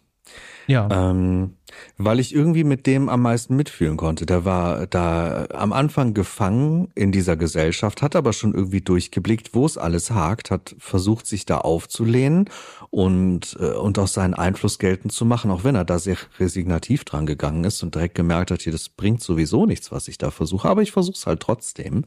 Mhm. Ähm, der irgendwie da ne, versucht hat, irgendwie für sich Ideen und Wege zu finden, an dieser Gesellschaft was zu verändern, irgendwie was. Er hat ja direkt verstanden, dass Unsterblichkeit für ihn zu nichts führt, dass das die Gesellschaft wirklich auseinandergenommen hat, verlebt hat und ähm, dass, dass auch diese, diese Klassengesellschaft nicht in Ordnung ist und ähm, dass, dass dieser ganze Blick da drauf auch von den Eternals nicht in Ordnung ist. Und ich hatte so am ehesten zu ihm die Verbindung, weil ich seine Motive sehr gut verstehen konnte, weil ich nachvollziehen konnte, wo er hin möchte und was sein Ziel ist und auch die Mittel, die er gewählt hat, um dieses Ziel zu erreichen, dass er so ein bisschen versucht hat, auch den Set hier durch, durchzulenken ähm, und so ein bisschen die Räder in Bewegung zu halten und die Connections zu verbinden, den Set zu verbinden mit diesem, diesem Erschaffer des, des Vortex, ne, und, äh, und auch immer wieder an der richtigen Stelle zurückzuschicken und, und ihm eine Idee mit auf den Weg zu geben. Also das, ich, ich sehe es genau wie ihr. Man ist da sehr losgelöst drin und es ist schwierig, wo man da an die Hand genommen wird. Aber ich glaube, Freund ist für mich so am ehesten die Verbindung, die mich in dem Film dann drin hält und und mich da so ein bisschen mitnimmt und an der an der Hand hält, soweit das eben hier möglich ist. Ne? Ähm, Ich habe gerade Ja. überlegt, ähm, wenn äh, als Freund einfach die Hauptperson wäre und man einfach diesen Film ähm, statt am Anfang Satos, also hier Arthur Frayne, irgendwie ihn gezeigt hätte und er die ganze Sache ein bisschen aus dem Off begleitet hätte, bis man ihn Ja. dann äh, irgendwann sieht und dann mit ihm mitreist, dann hätte das vielleicht ähm, den Film gekittet ein bisschen. Mhm. Ja, ja, wenn man diese Ränkeschmiede so ein bisschen auch, auch mehr verfolgt hätte und so ein bisschen seine Gedankengänge und so noch etwas weiter ausformuliert gefunden hätte und so, ne? Ja, das stimmt. Mhm. Mhm. Ist ein, ist ein Punkt. Spannend. Ich, ich finde ihn sowieso einfach sehr stark, muss ich sagen. Also das ist so, so ein Dreh- und Angelpunkt. Ich finde auch Sean Connery stark, obwohl er hier wirklich nicht viel schauspielert. Ich mag seine Mimik hier in dem Film sehr, aber richtig connecten kann ich mit ihm als Figur halt definitiv nicht. Ich finde ihn wahnsinnig cool. Das finde ich schon in der Einstiegsszene, wo dann diese, ich, äh, ne, Basti, du hast es glaube ich gerade erwähnt, diese Szene, wo man als Zuschauer erschossen wird. Ich finde die so stark, wo ich Ja. direkt dachte, ey, wow, wie, wie Connery hier eingeführt wird und was er da auch macht mit dieser kleinen Bewegung, diesem Gesichtsausdruck und diesem Schuss, das hat Aber mich das- sofort erwischt. Das ist, das ist der James Bond Anfang, ne? ja, ja, total. Das ist der James, das ist der James Bond Anfang und das ist auch so sein Signature Gesichtsausdruck, den er da reinbringt und so. Das macht er ja auch häufiger hier in diesem Film. Ich finde aber auch genau, das sind die Szenen, wo ich mit ihm halt ganz kurz so einfach Hand in Hand bin und denke, ja, okay, Sean, du machst ja dein Ding und das ist richtig cool. Auch wo er diesen, diesen kleinen Schmunzler bei seiner Erektion da hat, was ja nur so ein ganz kleiner Gesichtsausdruck ist, aber der macht, der macht halt so viel. ja. Hättet ihr Burt Reynolds hier besser gefunden? Könnt ihr das aus dem Bauch sagen, Basti? Also ich sehe Burt Reynolds hier tatsächlich Wollte gefühlt. ich sagen, also es macht, ich weiß nicht, ob das einen großen Unterschied gemacht hätte, außer eben diese Anklänge an äh, schon äh, an James Bond quasi, die so ein bisschen mitschwingen. Und ich weiß nicht, ob er dann eine Karriere als ausgekochtes Schlitzohr dann gehabt hätte. Ja, das ist die Frage, das stimmt. Das stimmt. Oder vielleicht hätte er dann da anders ausgesehen und wäre in eine andere äh, Klamotte reingeschmissen worden. Das weiß man natürlich nicht. Ich meine, Ähm, ja. Habt ihr hier auch so ein bisschen ähm, Anspielung gesehen an das Thema Sektenkult und auch äh, in so in Richtung Sektenkult und dann Ich- eine Form von Ma Massenselbstmord und sowas? Also ich ich habe es hier aufgeschrieben. Ging euch das auch so, Fred?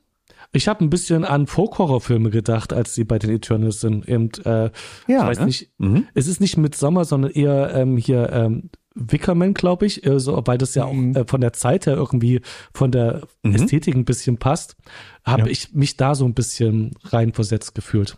Ja. Hm. Ja, irgendwie schon, ne? Gerade in diesen Meditationsszenen an diesem Tisch, äh, äh, ich, äh, irgendwie hat das die ganze Zeit solche solche Gefühle transportiert, auch wenn es natürlich wieder mal nicht ausformuliert ist. Borman hat das Mhm. wieder wahrscheinlich einfach so hier und da und dort ein bisschen mit reingestreut. Äh, Basti, hast du das auch gefühlt? Hast, hattest du Nee, das auch auf dem nee. Zettel? Nee, tatsächlich nicht, weil so ein Sektenkult ist immer, hat immer was Bedrohliches für mich. Und Mhm. hier hatte ich nichts Bedrohliches, weil die sind ja halt unsterblich. Und das Einzige, Mhm. was sie machen, können sich gegen, gegenseitig untereinander ausschließen. Aber äh, tun ja jetzt den anderen nicht wirklich viel, sondern hoffen ja eher, dass sie ja sterben. Wohingegen in einem Sektenkult ja Leute in den Tod geführt werden, meistens unwissentlich oder ihnen da, da eine Erlösung ähm, versprochen wird. Aber hier ist das ja alles gar nicht der Fall. Also äh, das hatte ich so nicht, aber ich hatte schon irgendwie so die Vibes so, von einer, so einer super merkwürdigen Kommune, die ähm, schon viel zu lange da einfach leben und ähm, ja. Ich glaube, ich hatte das auch einfach wegen dieser Meditationssache. Mir wirkte das total wie diese Gehirnwäsche, die auch in den 70ern ganz oft in, in Filmen angesprochen wird. Ne? So eine, so eine Gruppengehirnwäsche und welches Gehirn dann nicht gleichgeschaltet, gleichgepolt ist, der wird dann halt eben rausgeworfen, wie eben äh, Freund zu den Renegaten, der ist dann eben ein Ausgestoßener, weil der nicht gleichförmig mitdenkt. Ähm, ich glaube, daher kam so ein bisschen, bisschen für mich das Gefühl auf, diese Stimmung auf, dass das ja auch ein Thema dieses Films ist, wenn jetzt auch kein vordergründiges, aber zumindest, dass das irgendwie unter der Oberfläche äh, schimmert. Ich meine, auf der Oberfläche drauf, ich glaube, eins der, eins der Kernthemen, eins, einer der Kernpunkte ist eben das äh, Thema Revolution und Anarchie, oder, Fred? Mhm. Ja, na, definitiv. Also das ist, ähm, wie stürzt sich da das System um? Und es wird ja, äh, ja, doch, das, es geht ja die ganze Zeit um Umwälzung äh, und wer wen manipuliert, um das zu machen. Also mhm. sehr äh, äh, spannend konterkariert, dass der Revolutionär eigentlich von der Elite angeleitet wird, also manipuliert wird, die Revolution zu machen. Mhm. Das, ich äh, fand, ja. fand aber zusätzlich ja. noch so eine andere Komponente drin, nämlich so, so, ein, so, ein, so ein natürliches Element, nämlich die Natur selber, die gemerkt hat, dass es hier Stagnation gibt, dass es hier keine Weiterentwicklung in dem Sinne gibt ähm, und jetzt einen anderen Weg gefunden hat, sich weiter zu zerstören, damit daraus wieder was Neues erwächst. Das habe ich dann damit reingelesen, so zum Schluss. Aber wo hast du das genau gesehen? Kannst du das ein bisschen belegen an der Szene oder an, an Bildern? Ja, gerade zum Schluss, wo dann einer von diesen ähm, ähm, super Alten dann da stirbt und dann uns ja. noch ein bisschen Exposition da auch an der Hand gibt, der dann mhm. eben halt auch einfach erklärt, ähm, hier ist dann auch eine Stagnation. Es gibt keine äh, äh, wirklich direkte Reproduktion mehr, sondern es geht halt nur noch darum, weiterzuleben halt. Und das ist ja wieder natürlich. Und ähm, an diesem Punkt sind die dann eben halt gekommen und die geben ja dann irgendwann ja auf, deswegen die ja dann so, ähm, nicht die Renegaten, sondern die anderen, die, die, ähm, die ähm, äh, apathischen. Die apathischen, mhm. genau. Halt, weil, weil dieser Zustand halt nicht mehr haltbar ist und die Natur hat dann eben halt einen anderen Weg gefunden oder die haben selber einen Weg gefunden, durch Abtrünnige dann ähm, ähm, äh, jemanden reinzuschicken in die Welt, der diese Welt zerstört, damit die was Neues halt daraus entstehen kann. So habe ich das äh, zumindest verstanden. Wie, wie war denn äh, deine Interpretation ganz vom Ende von dem, äh, wo Sean Connerys Figur Seth, was aus dem wird? Man sieht ja dann, wie er da diese diese Familie gründet, ne? Er, er endlich mal bekleidet quasi in diesem mhm. Familienframe da untergebracht wird und man diesen Alterungsprozess sieht. Äh, wie hast du das für dich interpretiert? Was hat das für dich ausgesagt? Ähm, was meinst du mich? Ja. Mhm. Mm, naja, das, das, das Ding ist halt, ähm, dadurch, dass die ganze Zeit im Hintergrund diese Pistole hing und äh, die sozusagen auch das noch überdauern wird, ähm, war die ganze Zeit ein Kommentar halt mit drin. Das ist schön, dass die jetzt geschafft haben, ähm, sterblich zu sein und sterben werden und vielleicht ein Kind noch auf die Welt gesetzt haben und äh, life goes on. Also, aber die Gewalt, ähm, die ist unsterblich, die wird die Zeit überdauern. Ähm, mhm. So habe ich diese Szene dann gelesen, weil diese Pistole halt da, da hing. Hätte sie nicht da gestanden, wäre es ähm, ein schönes dramatisches Ende mit Beethoven siebter dann nochmal. Ähm, da mhm. passt es wirklich perfekt. Also das Allegretto ja eigentlich nur. Mhm. Und ähm, eine schönes, also wirklich schöne Szene, aber ähm, durch die Pistole hat es eben halt eine ganz andere Bedeutung. Wie, wie war das bei dir? Ich habe mich sogar fast gefragt, ob hier Seth quasi selber zu einer Art Gottheit wird, ne? Und ob, ob er und seine Familie zu einer Art Gottheit werden, ob die quasi dann einfach äh, switchen, die Gesellschaftsform quasi ein bisschen, bisschen umwandeln und er dann quasi an der Spitze steht, egal ob jetzt als, als, als eine Art König oder als eine Art Gott. Ich fragte mich, ob das da mit drin steckt. Aber so richtig als Interpretation mag ich das gar nicht benennen, weil wahrscheinlich ist das auch ein bisschen Käse. Ich glaube nicht, dass Borman das so meint. Es schwang für mich einfach nur durch die Ausblendung sämtlicher anderen Figuren in diesem Moment. Ähm, schwang das für mich so ein bisschen mit und auch durch diesen, diesen Ado, dieses Adonis-Kind, was dann da irgendwie noch gleichzeitig dann irgendwie heranwächst und älter wird und so, ne? Und irgendwie musste ich da auch direkt an griechische Mythologie denken, an, an Götter und Mythologie denken. Ich weiß auch nicht. Vielleicht hat er das so gemeint, vielleicht hat er das nicht so gemeint. Ich bin, bin da nach wie vor total unschlüssig. Fred, hast du da noch einen Gedanken zu? Nee, Adam und Eva noch äh, so gefühlt, also Neugründung äh, der Menschheit, hm, aber ja. äh, da gibt es zu wenig äh, Indizien, um irgendwas genaues hm. zu. Also, ja, was passiert jetzt? Keine Ahnung. Das sagt der Film ja, wirklich. Da, ja, da kriegt man ein bisschen zu wenig an die Hand. Ich finde sowieso, dass sich generell am Ende ein bisschen die Dinge zerfasern. Auch diese Erklärung, wenn Arthur Frayne wieder da ist und es ja darum geht, dass er quasi die Dinge gelenkt und geleitet hat, aber über ihm drüber dann die nächsthöhere Macht steht, die äh, dann quasi ihn dazu gelenkt und mhm. geleitet hat, das zu lenken und zu leiten. Da wird es mhm. sehr abstrakt und da fängt man auch wirklich an, äh, da muss man, muss man rein ins Interpretieren und ins Spüren gehen, glaube ich, weil Bormann das ja überhaupt nicht fertig ausformuliert, diese ganzen vielen Gedanken und Stränge und, und Ideen. Das ist schon, mhm. ich, ich fühlte mich an dem Punkt schon richtig zerschlagen. Ging euch das auch so? Also so richtig äh, ja, erschlagen von den ganzen Ideen, oder, Fred? Ging, da, da reichten, glaube ich, die ersten 20 Minuten und der Rest war ein Dauererschlagen sein. Und okay, es wurde einfach nur noch mehr. Na, also äh, der Film ist insgesamt, äh, der hat wahnsinnig viele Ideen da zusammengeworfen und über überrollt einen damit. Ähm, das, mhm. Ja, und am Ende wird's dann, es wird ja immer wilder. Ja, das stimmt. das stimmt. Vielleicht ist er auch da wieder ein Kind seiner Zeit. Ähm, einfach weil, weil in den 70ern, glaube ich, einfach so viele Dinge auf dem Tisch lagen, so viel in die Satire eingearbeitet wurde. Monty Python hat das ja auch so gemacht. Da war teilweise auch so unglaublich viel und dichtes Zeug in, in ein, zwei, drei Sketchen, in ein, zwei, drei Szenen, äh, so dass man auch irgendwie das Ganze fünf, sechs, sieben Mal gucken musste, um das meiste überhaupt mitzubekommen. Und ich glaube, das ist hier bei Sardos auch so, dass man, dass man schon immer mehr mitbekommt, je häufiger man den so sieht, wenn man das denn möchte. Ähm, ja, aber dass der vor allem zum Denken anregen soll und gar nicht so sehr wirklich auch Lösungen liefert oder irgendwas in dieser Richtung. Mhm. Mhm. Aber ja. wo, also wo mich der Film tatsächlich so ein bisschen rausgebracht hat, war mhm. die, die, die, die Begehung des Tabernakels, wenn das so ist, also wo wir dann sozusagen in diesem Diamanten da irgendwie drinne sind oder mhm. in dieser wo wir nur noch irgendwelche Spiegelungen haben, irgendwelche äh, Effekte, äh, Menschen im Dunkeln rumlaufen und von irgendwelchen äh, Laserstrahlen oder Beamern angestrahlt werden und ähm, da habe ich so ein bisschen den Faden verloren. Also da war ich echt mhm. so ein mhm. bisschen so ähm, gedanklich aus. Ich habe mich von den Bildern komplett ähm, ähm, überrollen lassen, mhm. aber ich habe tatsächlich nicht verstanden, wo will der Film jetzt just an dieser Stelle jetzt mit uns hin. Dass wir irgendwo drinne sind und dass ähm, das ist wie so, wie ich vorhin schon gesagt habe, in so einer Oper. Jetzt kommt so eine Tanzszene, wo irgend so eine Arie ist und ich denke mir so wie, oh meine Güte, können wir ein bisschen weitermachen in der Geschichte. Also ich weiß, wenn wir, warte mal, äh, ähm, ähm, die die Meistersinger von von Nürnberg von von von Wagner äh, geht mhm. viereinhalb Stunden und, oh, und äh, das war, mhm. äh, verlangt einem wirklich echt, echt, echt viel Zeit und Energie und Aufmerksamkeit ab. Dort lernt man sozusagen ähm, mit diesen Meistersingern, also die mal welche werden wollen, das Singen. Und die singen natürlich am Anfang ganz merkwürdig, bis die dann am Ende sozusagen da ankommen, wo wir ähm, ein ähm, Tenor oder was weiß ich, was das ist, dann eben halt auch irgendwann ankommen, stimmlich am Volumen. Ähm, und das muss man sich erarbeiten.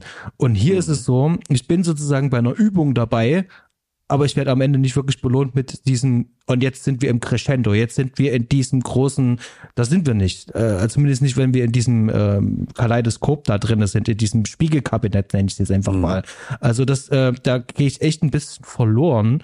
Ähm, das ist so ein bisschen so mein Kritikpunkt, dass gerade im letzten Drittel ähm, Zeit, Geld wahrscheinlich ausgegangen ist. Ja, und ich glaube, er auch irgendwie ähm, bei seinem Skript vielleicht vor der Problematik stand, dass er jetzt diesen ganzen Wust von Krempel, den er da vorher geschrieben hat, mit diesem ganzen Einstieg und dem Mittelteil auch irgendwie zu einem halbwegs adäquaten Ende führen muss. Und ich glaube, das ging einfach nur mit einem riesengroßen Knall schlussendlich. Weil wie hätte er das sonst so auflösen können, dass man zufrieden aus diesem Film rausgeht oder möglichst zufrieden aus diesem Film rausgeht? Also das macht er ja schon gut. Also der erschießt ja dann ja. alle mehr oder weniger, alle werden ja erschossen, das geht. Ja, und dann zum Schluss ähm, hast du dann noch dieses Bild von diesen ähm, Pärchen, die sich die Hand halten, ein Sohn kommt zur Welt. Ähm, übrigens ein toller Effekt, also auch für die Zeit. Ähm, wo die Waffe dann thront, dann ist der Film halt aus. Also äh, mhm. das, das, das ist dann schon cool, aber das davor sozusagen, die Spiegelkabinettszene, die ist so ähm, all over the place und mm, die macht halt nicht wirklich viel mit mir. Ja, das ist auch genau der Punkt, wo der Film mich auch verloren hat und das jetzt auch mehrfach. Ich habe den ja schon bestimmt, boah, ich würde sagen drei, viermal gesehen, keine Ahnung. Hat mich auf jeden Fall immer wieder an der gleichen Stelle verloren, genau wie bei dir, weil man da mhm. einfach gedanklich aussteigt und also so überfahren ist von dem Ganzen und sich auch wirklich fragt, was das da soll. Fred, dir ging's bestimmt genauso, ne? War, warst du auch raus an der Szene? Definitiv. Ja, ja, Optisch überwältigt, mhm. aber inhaltlich äh, musste ich mir das auch da nochmal hinterher drauf schaffen, was das eigentlich jetzt wollte. Ja. Das absolut ja. Ja, ja. Vielleicht wäre da auch wirklich nochmal spannend, sich den Audiokommentar von Bormann nochmal zu Gemüte zu führen. Ich habe da bisher noch nicht reingehört. Ich habe den ja auch hier auf der DVD drauf. Vielleicht werde ich das irgendwann nochmal nachholen an irgendeinem Abend, äh, wenn es mich dürstet, da noch ein bisschen tiefer einzusteigen. Ich glaube, der kann da vielleicht hier und da noch ähm, ein paar Hinweise liefern, was er da genau meinte, wo, wohin er da genau so wollte. Ich weiß aber auch gar nicht, ob er das in diesem Kommentar dann wirklich auch ausformuliert oder eher auf die Produktion eingeht. Wäre ich aber doch mal hm. neugierig, ganz grundsätzlich. Ja? Also, was ich so mitbekommen habe und habe auch noch äh, ein bisschen recherchiert, ähm, er sagt relativ viel äh, dazu, ähm, also inhaltlich, ähm, auch äh, mhm. produktionstechnisch, ähm, auch viel inhaltlich und mhm. Das, äh, ist schon, schon spannend. Wie gesagt, ein paar Excerpts gesehen gestern noch. Ähm, auch spannende Interviews, ähm, wo dann auch äh, kolportiert wird, äh, dass er beim Schreiben dieses Skripts wohl ähm, Substanzen eingeworfen haben soll. Das wollte Ähm, mich gar nicht. Da habe ich die ganze Zeit dran gedacht. Das geht Ja, 100 gar nicht. Pro. ja, das sieht man aber auch. Und ich finde, das spürt man auch, dass da Drogen mit im Spiel waren. Schön, dass sich das bestätigt. ja. Ja, total. Genau. Also er selber bestätigt das nicht vor der Kamera, aber es, wie gesagt, es wird halt kolportiert. Also das, da, Mhm. das müssen wir interpretieren. Ähm, genau. Ähm, ich habe noch ganz kurz was, ähm, was ich noch unbedingt Gerne. noch loswerden wollte. Ähm, Mhm, bitteschön. Und zwar, ich habe es jetzt nur schon zweimal gesagt, aber hier wird ja ähm, bei dem Score viel das Allegretto von Beethovens Siebter verwendet. Und zwar Mhm. ziemlich oft und häufig. Ich weiß nicht, habt ihr euch mit der siebten oder speziell auch mal mit diesem Allegretto mal musikalisch auseinandergesetzt? Fragezeichen. Ey, nee, also mit Klassik, ähm, ich krieg die Connection einfach nicht mit der klassischen Klassik. Das ist irgendwie, ich weiß auch nicht. Habe ich den Einstieg nie gefunden. Okay, also ich kann tatsächlich ein paar Sachen dazu sagen, denn ähm, ich finde gerade dieses Allegretto ähm, aus aus der siebten finde ich ja ganz fantastisch. Und das schon seit ähm, sehr vielen, ähm, ja, sehr vielen Jahren, ich kann es nicht sagen, Jahrzehnten. Bei uns in der Familie war es jetzt nicht üblich, Beethoven oder Mozart oder so diese typischen Klassiker zu hören oder auch Vivaldi. Das, das war nicht, das war nicht unser Ding. Ähm, ähm, ich bin dann also später in meinen Teenagerjahren dann über genau diese gestolpert, über diese siebte und dann im Speziellen dieses Allegretto. Das hat mich ja komplett abgeholt. Und ähm, ich fand das ganz, ganz spannend, wenn man sich diese komplette siebte anhört, dann wirkt dieses Allegretto wie einfach nur ähm, wie reingestückelt, weil alles andere klingt gar nicht so schwermütig. Und ich finde ja auch die Struktur und den Aufbau von diesem Allegretto ganz spannend. Es fängt ruhig an, und dann hast du das Pompöse und danach wird das aufgelockert und das spielt ähm, fröhliche Melodien und die werden dann wieder abgelöst. Die gleiche Melodielinie bloß ein bisschen ähm, verschoben, dass sozusagen so wie Zweifel aufkommen und zum Schluss geht's nicht im Bombast unter, sondern es löst sich dann eben halt mit diesem Zweifel ein bisschen auf. Und dann wechselt das in einen komplett neuen ähm, Part über und der ist total verspielt und es klingt wie, als würden Kinder irgendwo auf einer Wiese spielen und alles bunt und farbenfroh. Und ähm, diesen, diesen, diesen äh, dramatischen ähm, Wechsel, den fand ich schon immer, also den fand ich immer schon schwierig. Ich dachte mir so, was soll denn das? Da hast du dieses fantastische Allegretto, das ist zeitlos, das äh, überdauert die, die nächsten Jahrhunderte und danach kommt dann für mich sowas super langweiliges äh, als direkten Kontrast. Aber deswegen wirkt's wahrscheinlich eben halt auch. Und das ist so eine Rückverbindung wieder für mich auch wieder auf diesen Film dass man einfach schaut, wann hat er denn dieses Allegretto eigentlich eingebaut, bei welchen Szenen? Und ich finde, der hat das immer bei Schlüsselszenen eingebaut. Gerade am Anfang, zum Ende zum Beispiel, aber auch im Mittelteil, Erkenntnisgewinne, äh, wenn es dann zum Beispiel rauszufinden gilt, was denn eigentlich Sardos ist, wo der Name herkommt. Das war dann auch so ein, ach du meine Güte, Achtung Spoiler, Wizard of Oz. Also Sardos. Ja, ähm, ach, da das muss man natürlich auch erstmal, ja. hm, was? Das haben wir bis jetzt noch gar nicht genannt. Ja, gut. Yep. Ja. Genau. Und äh, auch da haben wir dieses Thema auch immer mit drinne. Also sprich immer dann, wenn Erkenntnisgewinn ist, immer wenn es sozusagen dramatisch wird, da haben wir dann auch ähm, ganz gezielt genau dieses Allegretto und alles andere ähm, verliert sich dann auch so ein bisschen.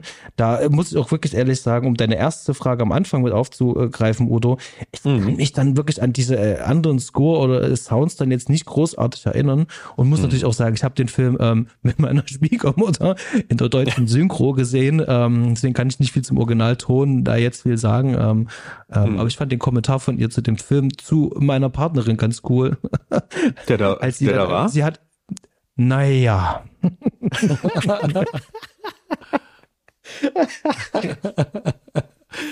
Ja, schön.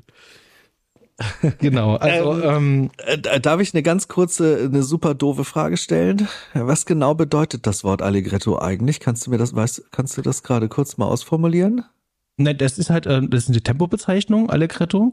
Und ähm, die ist meistens versehen, dass etwas bewegt ist, dass etwas schnell ist oder manchmal auch heiter und fröhlich ist. Mm, Genau, also mehr ist es nicht mehr eigentlich als eine Tempobezeichnung. Das ist Oh, sozusagen okay. ein Part aus diesem Stück eben halt. Und ich finde das halt ähm, eher faszinierend, ähm, dass es meistens als äh, heiter und fröhlicher bezeichnet wird, obwohl es ja eben halt super dramatisch ist und diese heiteren, fröhlichen Momente eigentlich immer wieder äh, aufgebrochen werden, wo Zweifel gesät werden.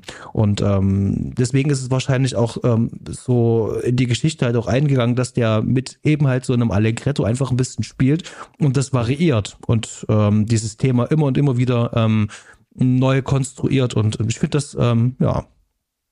Oh, ich bin da, glaube ich, einfach ein ganz unfassbarer Banause, denn ich muss sagen, auch wenn ich den Film jetzt mehrfach gesehen habe, bei mir bleibt von der Musik absolut nichts hängen. Gar nichts. Nichts. Einfach nichts. Ich weiß auch nicht, Fred, geht dir das auch so? Oder bleibt Exakt, das bei hab- dir kleben? Ich hatte schon Angst davor, dass ihr fragt, und Fred, wie fandest du die Musik? Weil, ähm, Fred, wie fandest du sie? weil ähm, es gab tatsächlich zwischendurch beim Schauen einen Moment, wo ich dachte, ach ja, hier gut, weil ich habe ja immer ein Problem, die Musik, obwohl ich ja selber Musiker so ein bisschen bin, äh, das äh, trotzdem hinterher mir zu merken. Und ich hatte zwischendurch in dem Film Moment, ich sag, ach ja, hier merken so Musik und nach dem Film war es vergessen. Also bis auf das Beethoven am Schluss kommt, hatte ich hatte ich vergessen, was ich mir eigentlich merken wollte. War das jetzt war das jetzt psychedelische Musik? War das äh, klassische Musik? Ich hab's ich hab's vergessen. Ja, das war bei Also mir auch Musik einfach, ist schon sehr psychedelisch. Okay. Okay, War gut, dass du das erwähnt hast, weil äh, das wäre bei mir völlig hinten rüber geflogen. Also war es psychedelische Musik? Also es ist zwischendrin, also wenn nicht äh, ähm, die siebte ähm, ähm, ähm, angeteased wird, äh, dann ist es sehr psychedelische Musik. die So, so klanghaft, ne? So, ähm, so typisch Genau. für 60er, 70er. Es ist so abgefahren, ne, dass ich normal bei Filmen unglaublich stark auf, auf, auf Sounds halt achte.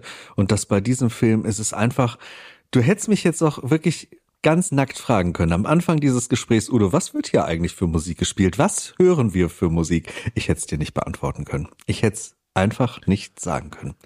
Ich kann was zu den Sounds, wenn dann nur sagen, dass so ein paar nette Umgebungsgeräusche dabei sind und solche Sachen. Ne? Aber zu der Musik wirklich, das ist einfach, einfach wie nicht da gewesen, als wäre gar keine Musik irgendwie äh, dabei gewesen. Das ist ganz faszinierend, obwohl natürlich viel Musik dabei ist und die ja auch sehr laut teilweise ist und spannend, dass ich das da so wegblende. Ja, ähm, lieber Fred, äh, äh, wenn wir jetzt so äh, hinter dem dem Analysepart stecken, würde mich doch mal sehr interessieren. Du du bist so die kritischste Stimme dem Film gegenüber, würde ich sagen. Würdest du denn dennoch sagen, dieser Film ist empfehlenswert und wenn ja, für wen? Ja. Äh, das für wen ist eher die Frage für experimentierfreudiges Publikum. ähm, Mhm. äh, das ist halt kein Popcorn-Film, was wie gesagt, man wird nicht an die Hand genommen. Mhm. Und äh, entsprechend muss man da ein bisschen offen sein, äh, das zu genießen, was der Film bietet. Äh, und das sind ja sehr, also sehr schöne Bilder, ähm, ganz, ganz viele wirre Ideen, die halt, ich hatte eine schöne Kritik gefunden. Ähm, Sartos ist weniger ein Film als vielmehr ein Zufallsgenerator, der die unterschiedlichsten Themenbilder und Stimmungen ausspuckt. Und so fühlt er sich eben auch wirklich an. Da sind mal bessere und mal schlechtere Ideen dabei und die, den Zusammenhang, den muss man sich mehr oder weniger erlesen. Und äh, wenn man mit sowas klarkommt, also ich hatte Spaß, den Film zu schauen. Wo, Aber war auch gleichzeitig permanent überfordert. Ja, das kann ich, Mhm. kann ich völlig nachvollziehen. Ich glaube, deine Empfehlung, da, da sprichst du schon genau das Richtige an. Ich würde vielleicht noch ergänzen, so, so Freunde, die halt wirklich gerade dieses ähm, Kino und auch dieses TV aus dieser Zeit halt mögen, wie wir vorhin eingangs erwähnt hatten, äh, sowas wie, wie halt eine Star Trek, gerade die äh, TOS-Geschichte, die sich ja auch teilweise mit mythologischen Themen, mit philosophischen Themen beschäftigt, wirklich auch mit gesellschaftskritischen Themen beschäftigt. Ähm, und das auf eine sehr gleiche Art und Weise an vielen Stellen, was die Optik angeht und auch so was das Feeling angeht. Ich glaube, wenn man dazu Monty einfach eine. Kon ja, Monty Python auf jeden Fall. Ganz Monty genau. Python-Fans, Ja. neben des Brian-Fans, die mal einen weniger lustigen Film sehen wollen. Ja, aber genauso so verrückt und trotzdem auch irgendwie das Skurrile so mit drin Ja. haben wollen. Genau. Also ich glaube, da kriegt man ganz schnell eine Connection. Und ich glaube, ich möchte auch noch äh, empfehlen, diesen Film kann man ganz unglaublich gut, das habe ich getestet, das macht Spaß, äh, im Double Feature mit Barbarella genießen. Wobei ich Barbarella an den Anfang setzen würde und Zardos dann als Abgang, als Rausschmeißer. Das klappt ganz hervorragend, weil auch Barbarella hat ein ähnliches äh, Feeling Ähm, auch eine ähnliche Weirdness, da wird sehr viel auch reingeschmissen, nur das Ganze ist noch so ein bisschen ähm, von der Unterhaltung her etwas bekömmlicher, weil es einfach so von der Geschichte noch etwas flotter erzählt ist und vielleicht auch ein bisschen runder von, von der reinen Geschichte erzählt ist. Aber auch da steckt unglaublich viel an Philosophie drin und dann hätte man quasi so einen kompletten Themenabend. Basti, möchtest du uns mit deinem Fazit beglücken als erster? Ja, das ist, das ist, das ist tatsächlich gar nicht so einfach, hier ein Fazit zu ziehen. Ähm, was ich auf jeden Fall für mich machen kann, ist, ich hatte wahnsinnig viel Spaß mit diesem Film. Mhm. Auch wenn der Film mich an einigen Stellen immer mal verloren hat und wenn ich manche Sachen halt einfach echt nicht äh, in einen ähm, ähm, einen sinnvollen Zusammenhang bringen konnte, ähm, hatte ich trotzdem viel Freude und viel Spaß gehabt. Also der Film ähm, tut alles, um mich bei Laune und bei Stange zu halten. Wenn er mich eben halt mit ähm, tollen Bildern bewirft, mit ähm, schönen Einfällen, mit tollen Effekten.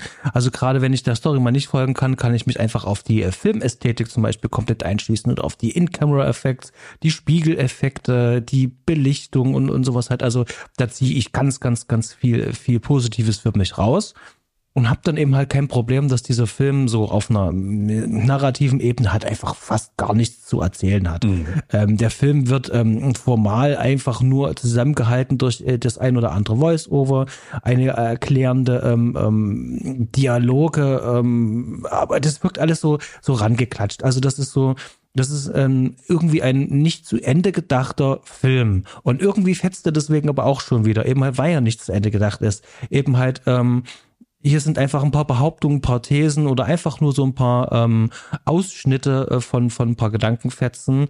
Und ähm, hier, deal with it. Ähm, und äh, danach ähm, schaue ich mir den Film nie wieder an. Also zumindest so ging es John Boorman. Der hat den Film 2015 das erste Mal ähm, seit seiner Premiere wieder gesehen. Das muss man ja auch mal dazu sagen. Mhm. Und da hat er den mhm. Audiokommentar dann eingesprochen.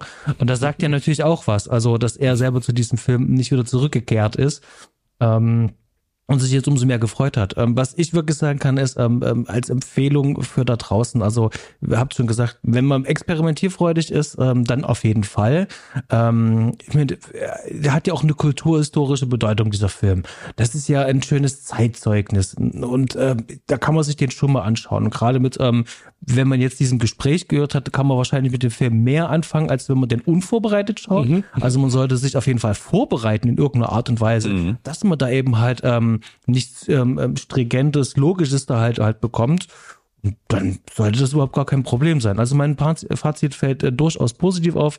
Äh, die meisten da draußen wissen, ich bin für ähm, ähm, ähm Style over Substance immer zu haben und ähm, von daher gibt's bei mir ähm, ganz, ganz, ganz viele Spiegel und ein Karl Marx ähm, obendrauf. Mm, ganz wunderbar, Basti. Herzlichen Dank für deine Einschätzung. Fred, magst du direkt äh, nahtlos anschließen? Ja, ich würde sagen, mein Fazit war quasi, was ich schon gesagt habe, und das ist ja bei e, ähnlich wie Bastis. Ähm, ich finde, ich werde den Film auf jeden Fall noch mal schauen. Mhm. Ich mag ihn, aber es ist äh, Style over Substance trifft halt. Es ist einfach schön, den Leuten beim ähm, Experimentieren zuzuschauen. Es kommt halt nichts Rundes bei raus. Ähm, aber es ist faszinierend, was da an Ideen zusammengeworfen wurde. Mhm. Also schaut okay. euch den an, wenn ihr für sowas offen seid. Und was sagst du dazu, fazitös? Ja, Sardos ist äh, ein Kultfilm in einer sehr kleinen Nische von Menschen und ich finde, das hat er auch zu Recht verdient. Sardos ist definitiv kein perfekter Film. Ich habe viele Kritikpunkte, ich habe auch Stellen, wie Basti gesagt hat, wo ich aussteige, wo, wo der Film mich einfach mal völlig verliert. Aber er hat dann so viel, auch ich bin ein unglaublicher Freund von Style over Substance und ich krieg hier visuell so viel geboten. Allein wenn ich diese DVD-Hülle in die Hand nehme und den Sean da so sehe und, und in diesen Spiegeln und mit diesen nackten Menschen dahinter und in dieser ganzen Welt, das ist schon unglaublich beeindruckend. Ich mag viele optische Ideen, Designideen. Ich mag, mag viel, was der Film mir da an die Hand gibt. Und ich mag auch wirklich ähm, einfach gerne diese Menschen sehen. Ich mag den Sean Connery hier, ich sehe dem gerne zu. Ich sehe Charlotte Rampling unglaublich gern zu. Ich finde auch die äh, Sarah Kestelman äh, äh, ganz, ganz toll hier. Auch wenn das Schauspiel halt von allen nicht unbedingt beeindruckend ist, aber es macht mir einfach irgendwie Spaß, was die da machen. Und halt allen voran äh, John Elderton, dem ich, dem ich bei der Arbeit wirklich gerne zuschaue. Ich finde, da hat Borman hier einfach einen unglaublich gutes Händchen bewiesen, dass der diesen Mann in dieser Rolle besetzt hat. Also Freund ist wirklich so eine so eine Schlüsselrolle, was finde ich auch beim Namen schon schon irgendwie äh, fast klar wird, dass der so, ein, so eine kleine besondere Stellung in diesem Ding hat. Und ich glaube, ich mag auch einfach, dass der Film es jedes Mal wieder schafft, mich auf Gedanken zu bringen, meine Gedanken anzuregen und das auch immer gerne mal wieder in einer neuen Richtung, weil da eben so viel reingeschossen ist, so viel reingefriemelt ist, dass man jedes Mal, wenn man ihn sieht, irgendwas anderes für sich entdecken kann, worüber man im, äh, im Nachhall noch nachdenkt. Und ähm, ja, das, das halte ich dem Film absolut zugute. Ich mag dieses weirde Kino, ich liebe das Kino der 70er und er ist hier wirklich so knöcheltief, so halstief in, in dieser 70er-Suppe drin. Ähm, das gefällt mir an diesem Film immer und immer wieder. Deshalb werde ich auch immer und immer wieder zu diesem Film irgendwann zurückkehren. Aber es ist ein Stimmungsfilm. Die Stimmung muss passen. Von daher, ähm, ja, wie ihr schon gesagt habt, klare Empfehlung, aber zum richtigen Augenblick, in der richtigen Stimmung und wenn ihr wirklich Bock drauf habt, dann macht das Spaß. Jungs, ich danke euch für dieses Gespräch. Das hat mir sehr viel mhm. Freude gemacht. Ich danke euch, dass ich diesen Streifen mitbringen durfte. Ähm, denn äh, das äh, lag mir irgendwie auf der Seele. Ich finde, den kennen zu wenig Menschen. Der hat irgendwie ein größeres Publikum verdient, ist ein bisschen in Vergessenheit geraten und vielleicht konnten wir diesen Tabernakel-Diamanten ein wenig abstauben und können den jetzt mit dem Schädel hinaus in die Welt schicken, verstecken uns als brutal. Nein, egal, vergessen wir das. Ich danke euch einfach sehr. Basti, ich glaube, du wolltest noch ein kleines bisschen Hausmeisterei zum Schluss betreiben, bevor wir diesen Sack hier zuschnüren. Tatsächlich ähm, würde ich nur äh, darauf hinweisen, äh, wir haben ähm, eine Rückmeldung bekommen, dass wir viele technische Begriffe verwenden und äh, ob wir die nicht nochmal erklären können. Und das äh, kann man vielleicht ganz kurz halten. Ich versuche so oft wie möglich ähm, was in die Shownotes reinzupacken, so es irgendwie geht. Ähm, wir viele Sachen aber in unseren alten Folgen auch schon einfach erklärt haben. Und wenn jetzt jemand irgendwelche krassen Fragen hat oder irgendwas hat, also entweder ihr kontaktet uns gleich oder ihr googelt halt einfach mal fix bei sowas wie Low-Key Lightning Training oder ähm, Heiki oder sonst irgendwas. Das lässt sich relativ schnell rausfinden. Schmälert jetzt nicht unbedingt den Hörgenuss, würde ich jetzt einfach behaupten, wenn wir so ein paar Fachbegriffe sagen. Ähm, von daher seht uns nach, aber habt ihr wirklich irgendwelche Fragen zu irgendwelchen Sachen, haut's einfach raus. Ähm, und ich versuche die Shownotes ähm, so ähm, ja aktuell wie möglich zu halten. Mhm. Und ansonsten, ähm, äh, Filmauswahl ist tatsächlich aktuell noch nicht beschlossen fürs nächste Mal, aber der äh, Japanery steht an und ähm, da gucken wir mal, was sich da vielleicht ergibt. Da gibt es schon zwei andere Fragen dazu. Und ich glaube, ich hatte das in richtiger Erinnerung. Ihr wolltet nicht so sehr über einen japanischen Film reden, wenn ich das richtig abgespeichert habe. Ja, ich bin da schon offen, wenn das richtige Filmchen um die Ecke kommt, kriegt man mich da schon an die Angel. Das äh, müssten wir mal gucken. Hm. Schauen wir einfach mal hinter den Kulissen. ja, das ist braucht das richtige Filmchen. Hm. Aber da gut, äh, guck, das können wir dann noch vor Tag. Genau, aber, da gucken wir dann hinter den Kulissen mal, was wir daraus machen. Mhm. Genau, das war es tatsächlich auch schon davon. Das mehr gibt's gar nicht zu sagen. Dann, liebe Gemeinde, äh, schön, dass wir uns hier zusammengefunden haben. Die Nostromo muss weiterziehen. Leute da draußen, äh, ihr wisst, was zu tun ist. Schaut bei Instagram vorbei, hinterlasst uns Nachrichten, Kommentare, liked uns und so weiter und so fort. Ihr wisst das schon. Guckt Sardos, erfreut euch eures Lebens und wir werden uns alle gesund und munter hoffentlich im neuen Jahre wiederhören. Und da freuen wir uns sehr drauf mit vielen weiteren Filmen. Liebe Leute, guten Flug. Bis dann, äh, Fred, äh, Basti, herzlichen Dank euch. Ja. Und bis dann. Amen. Bis dann.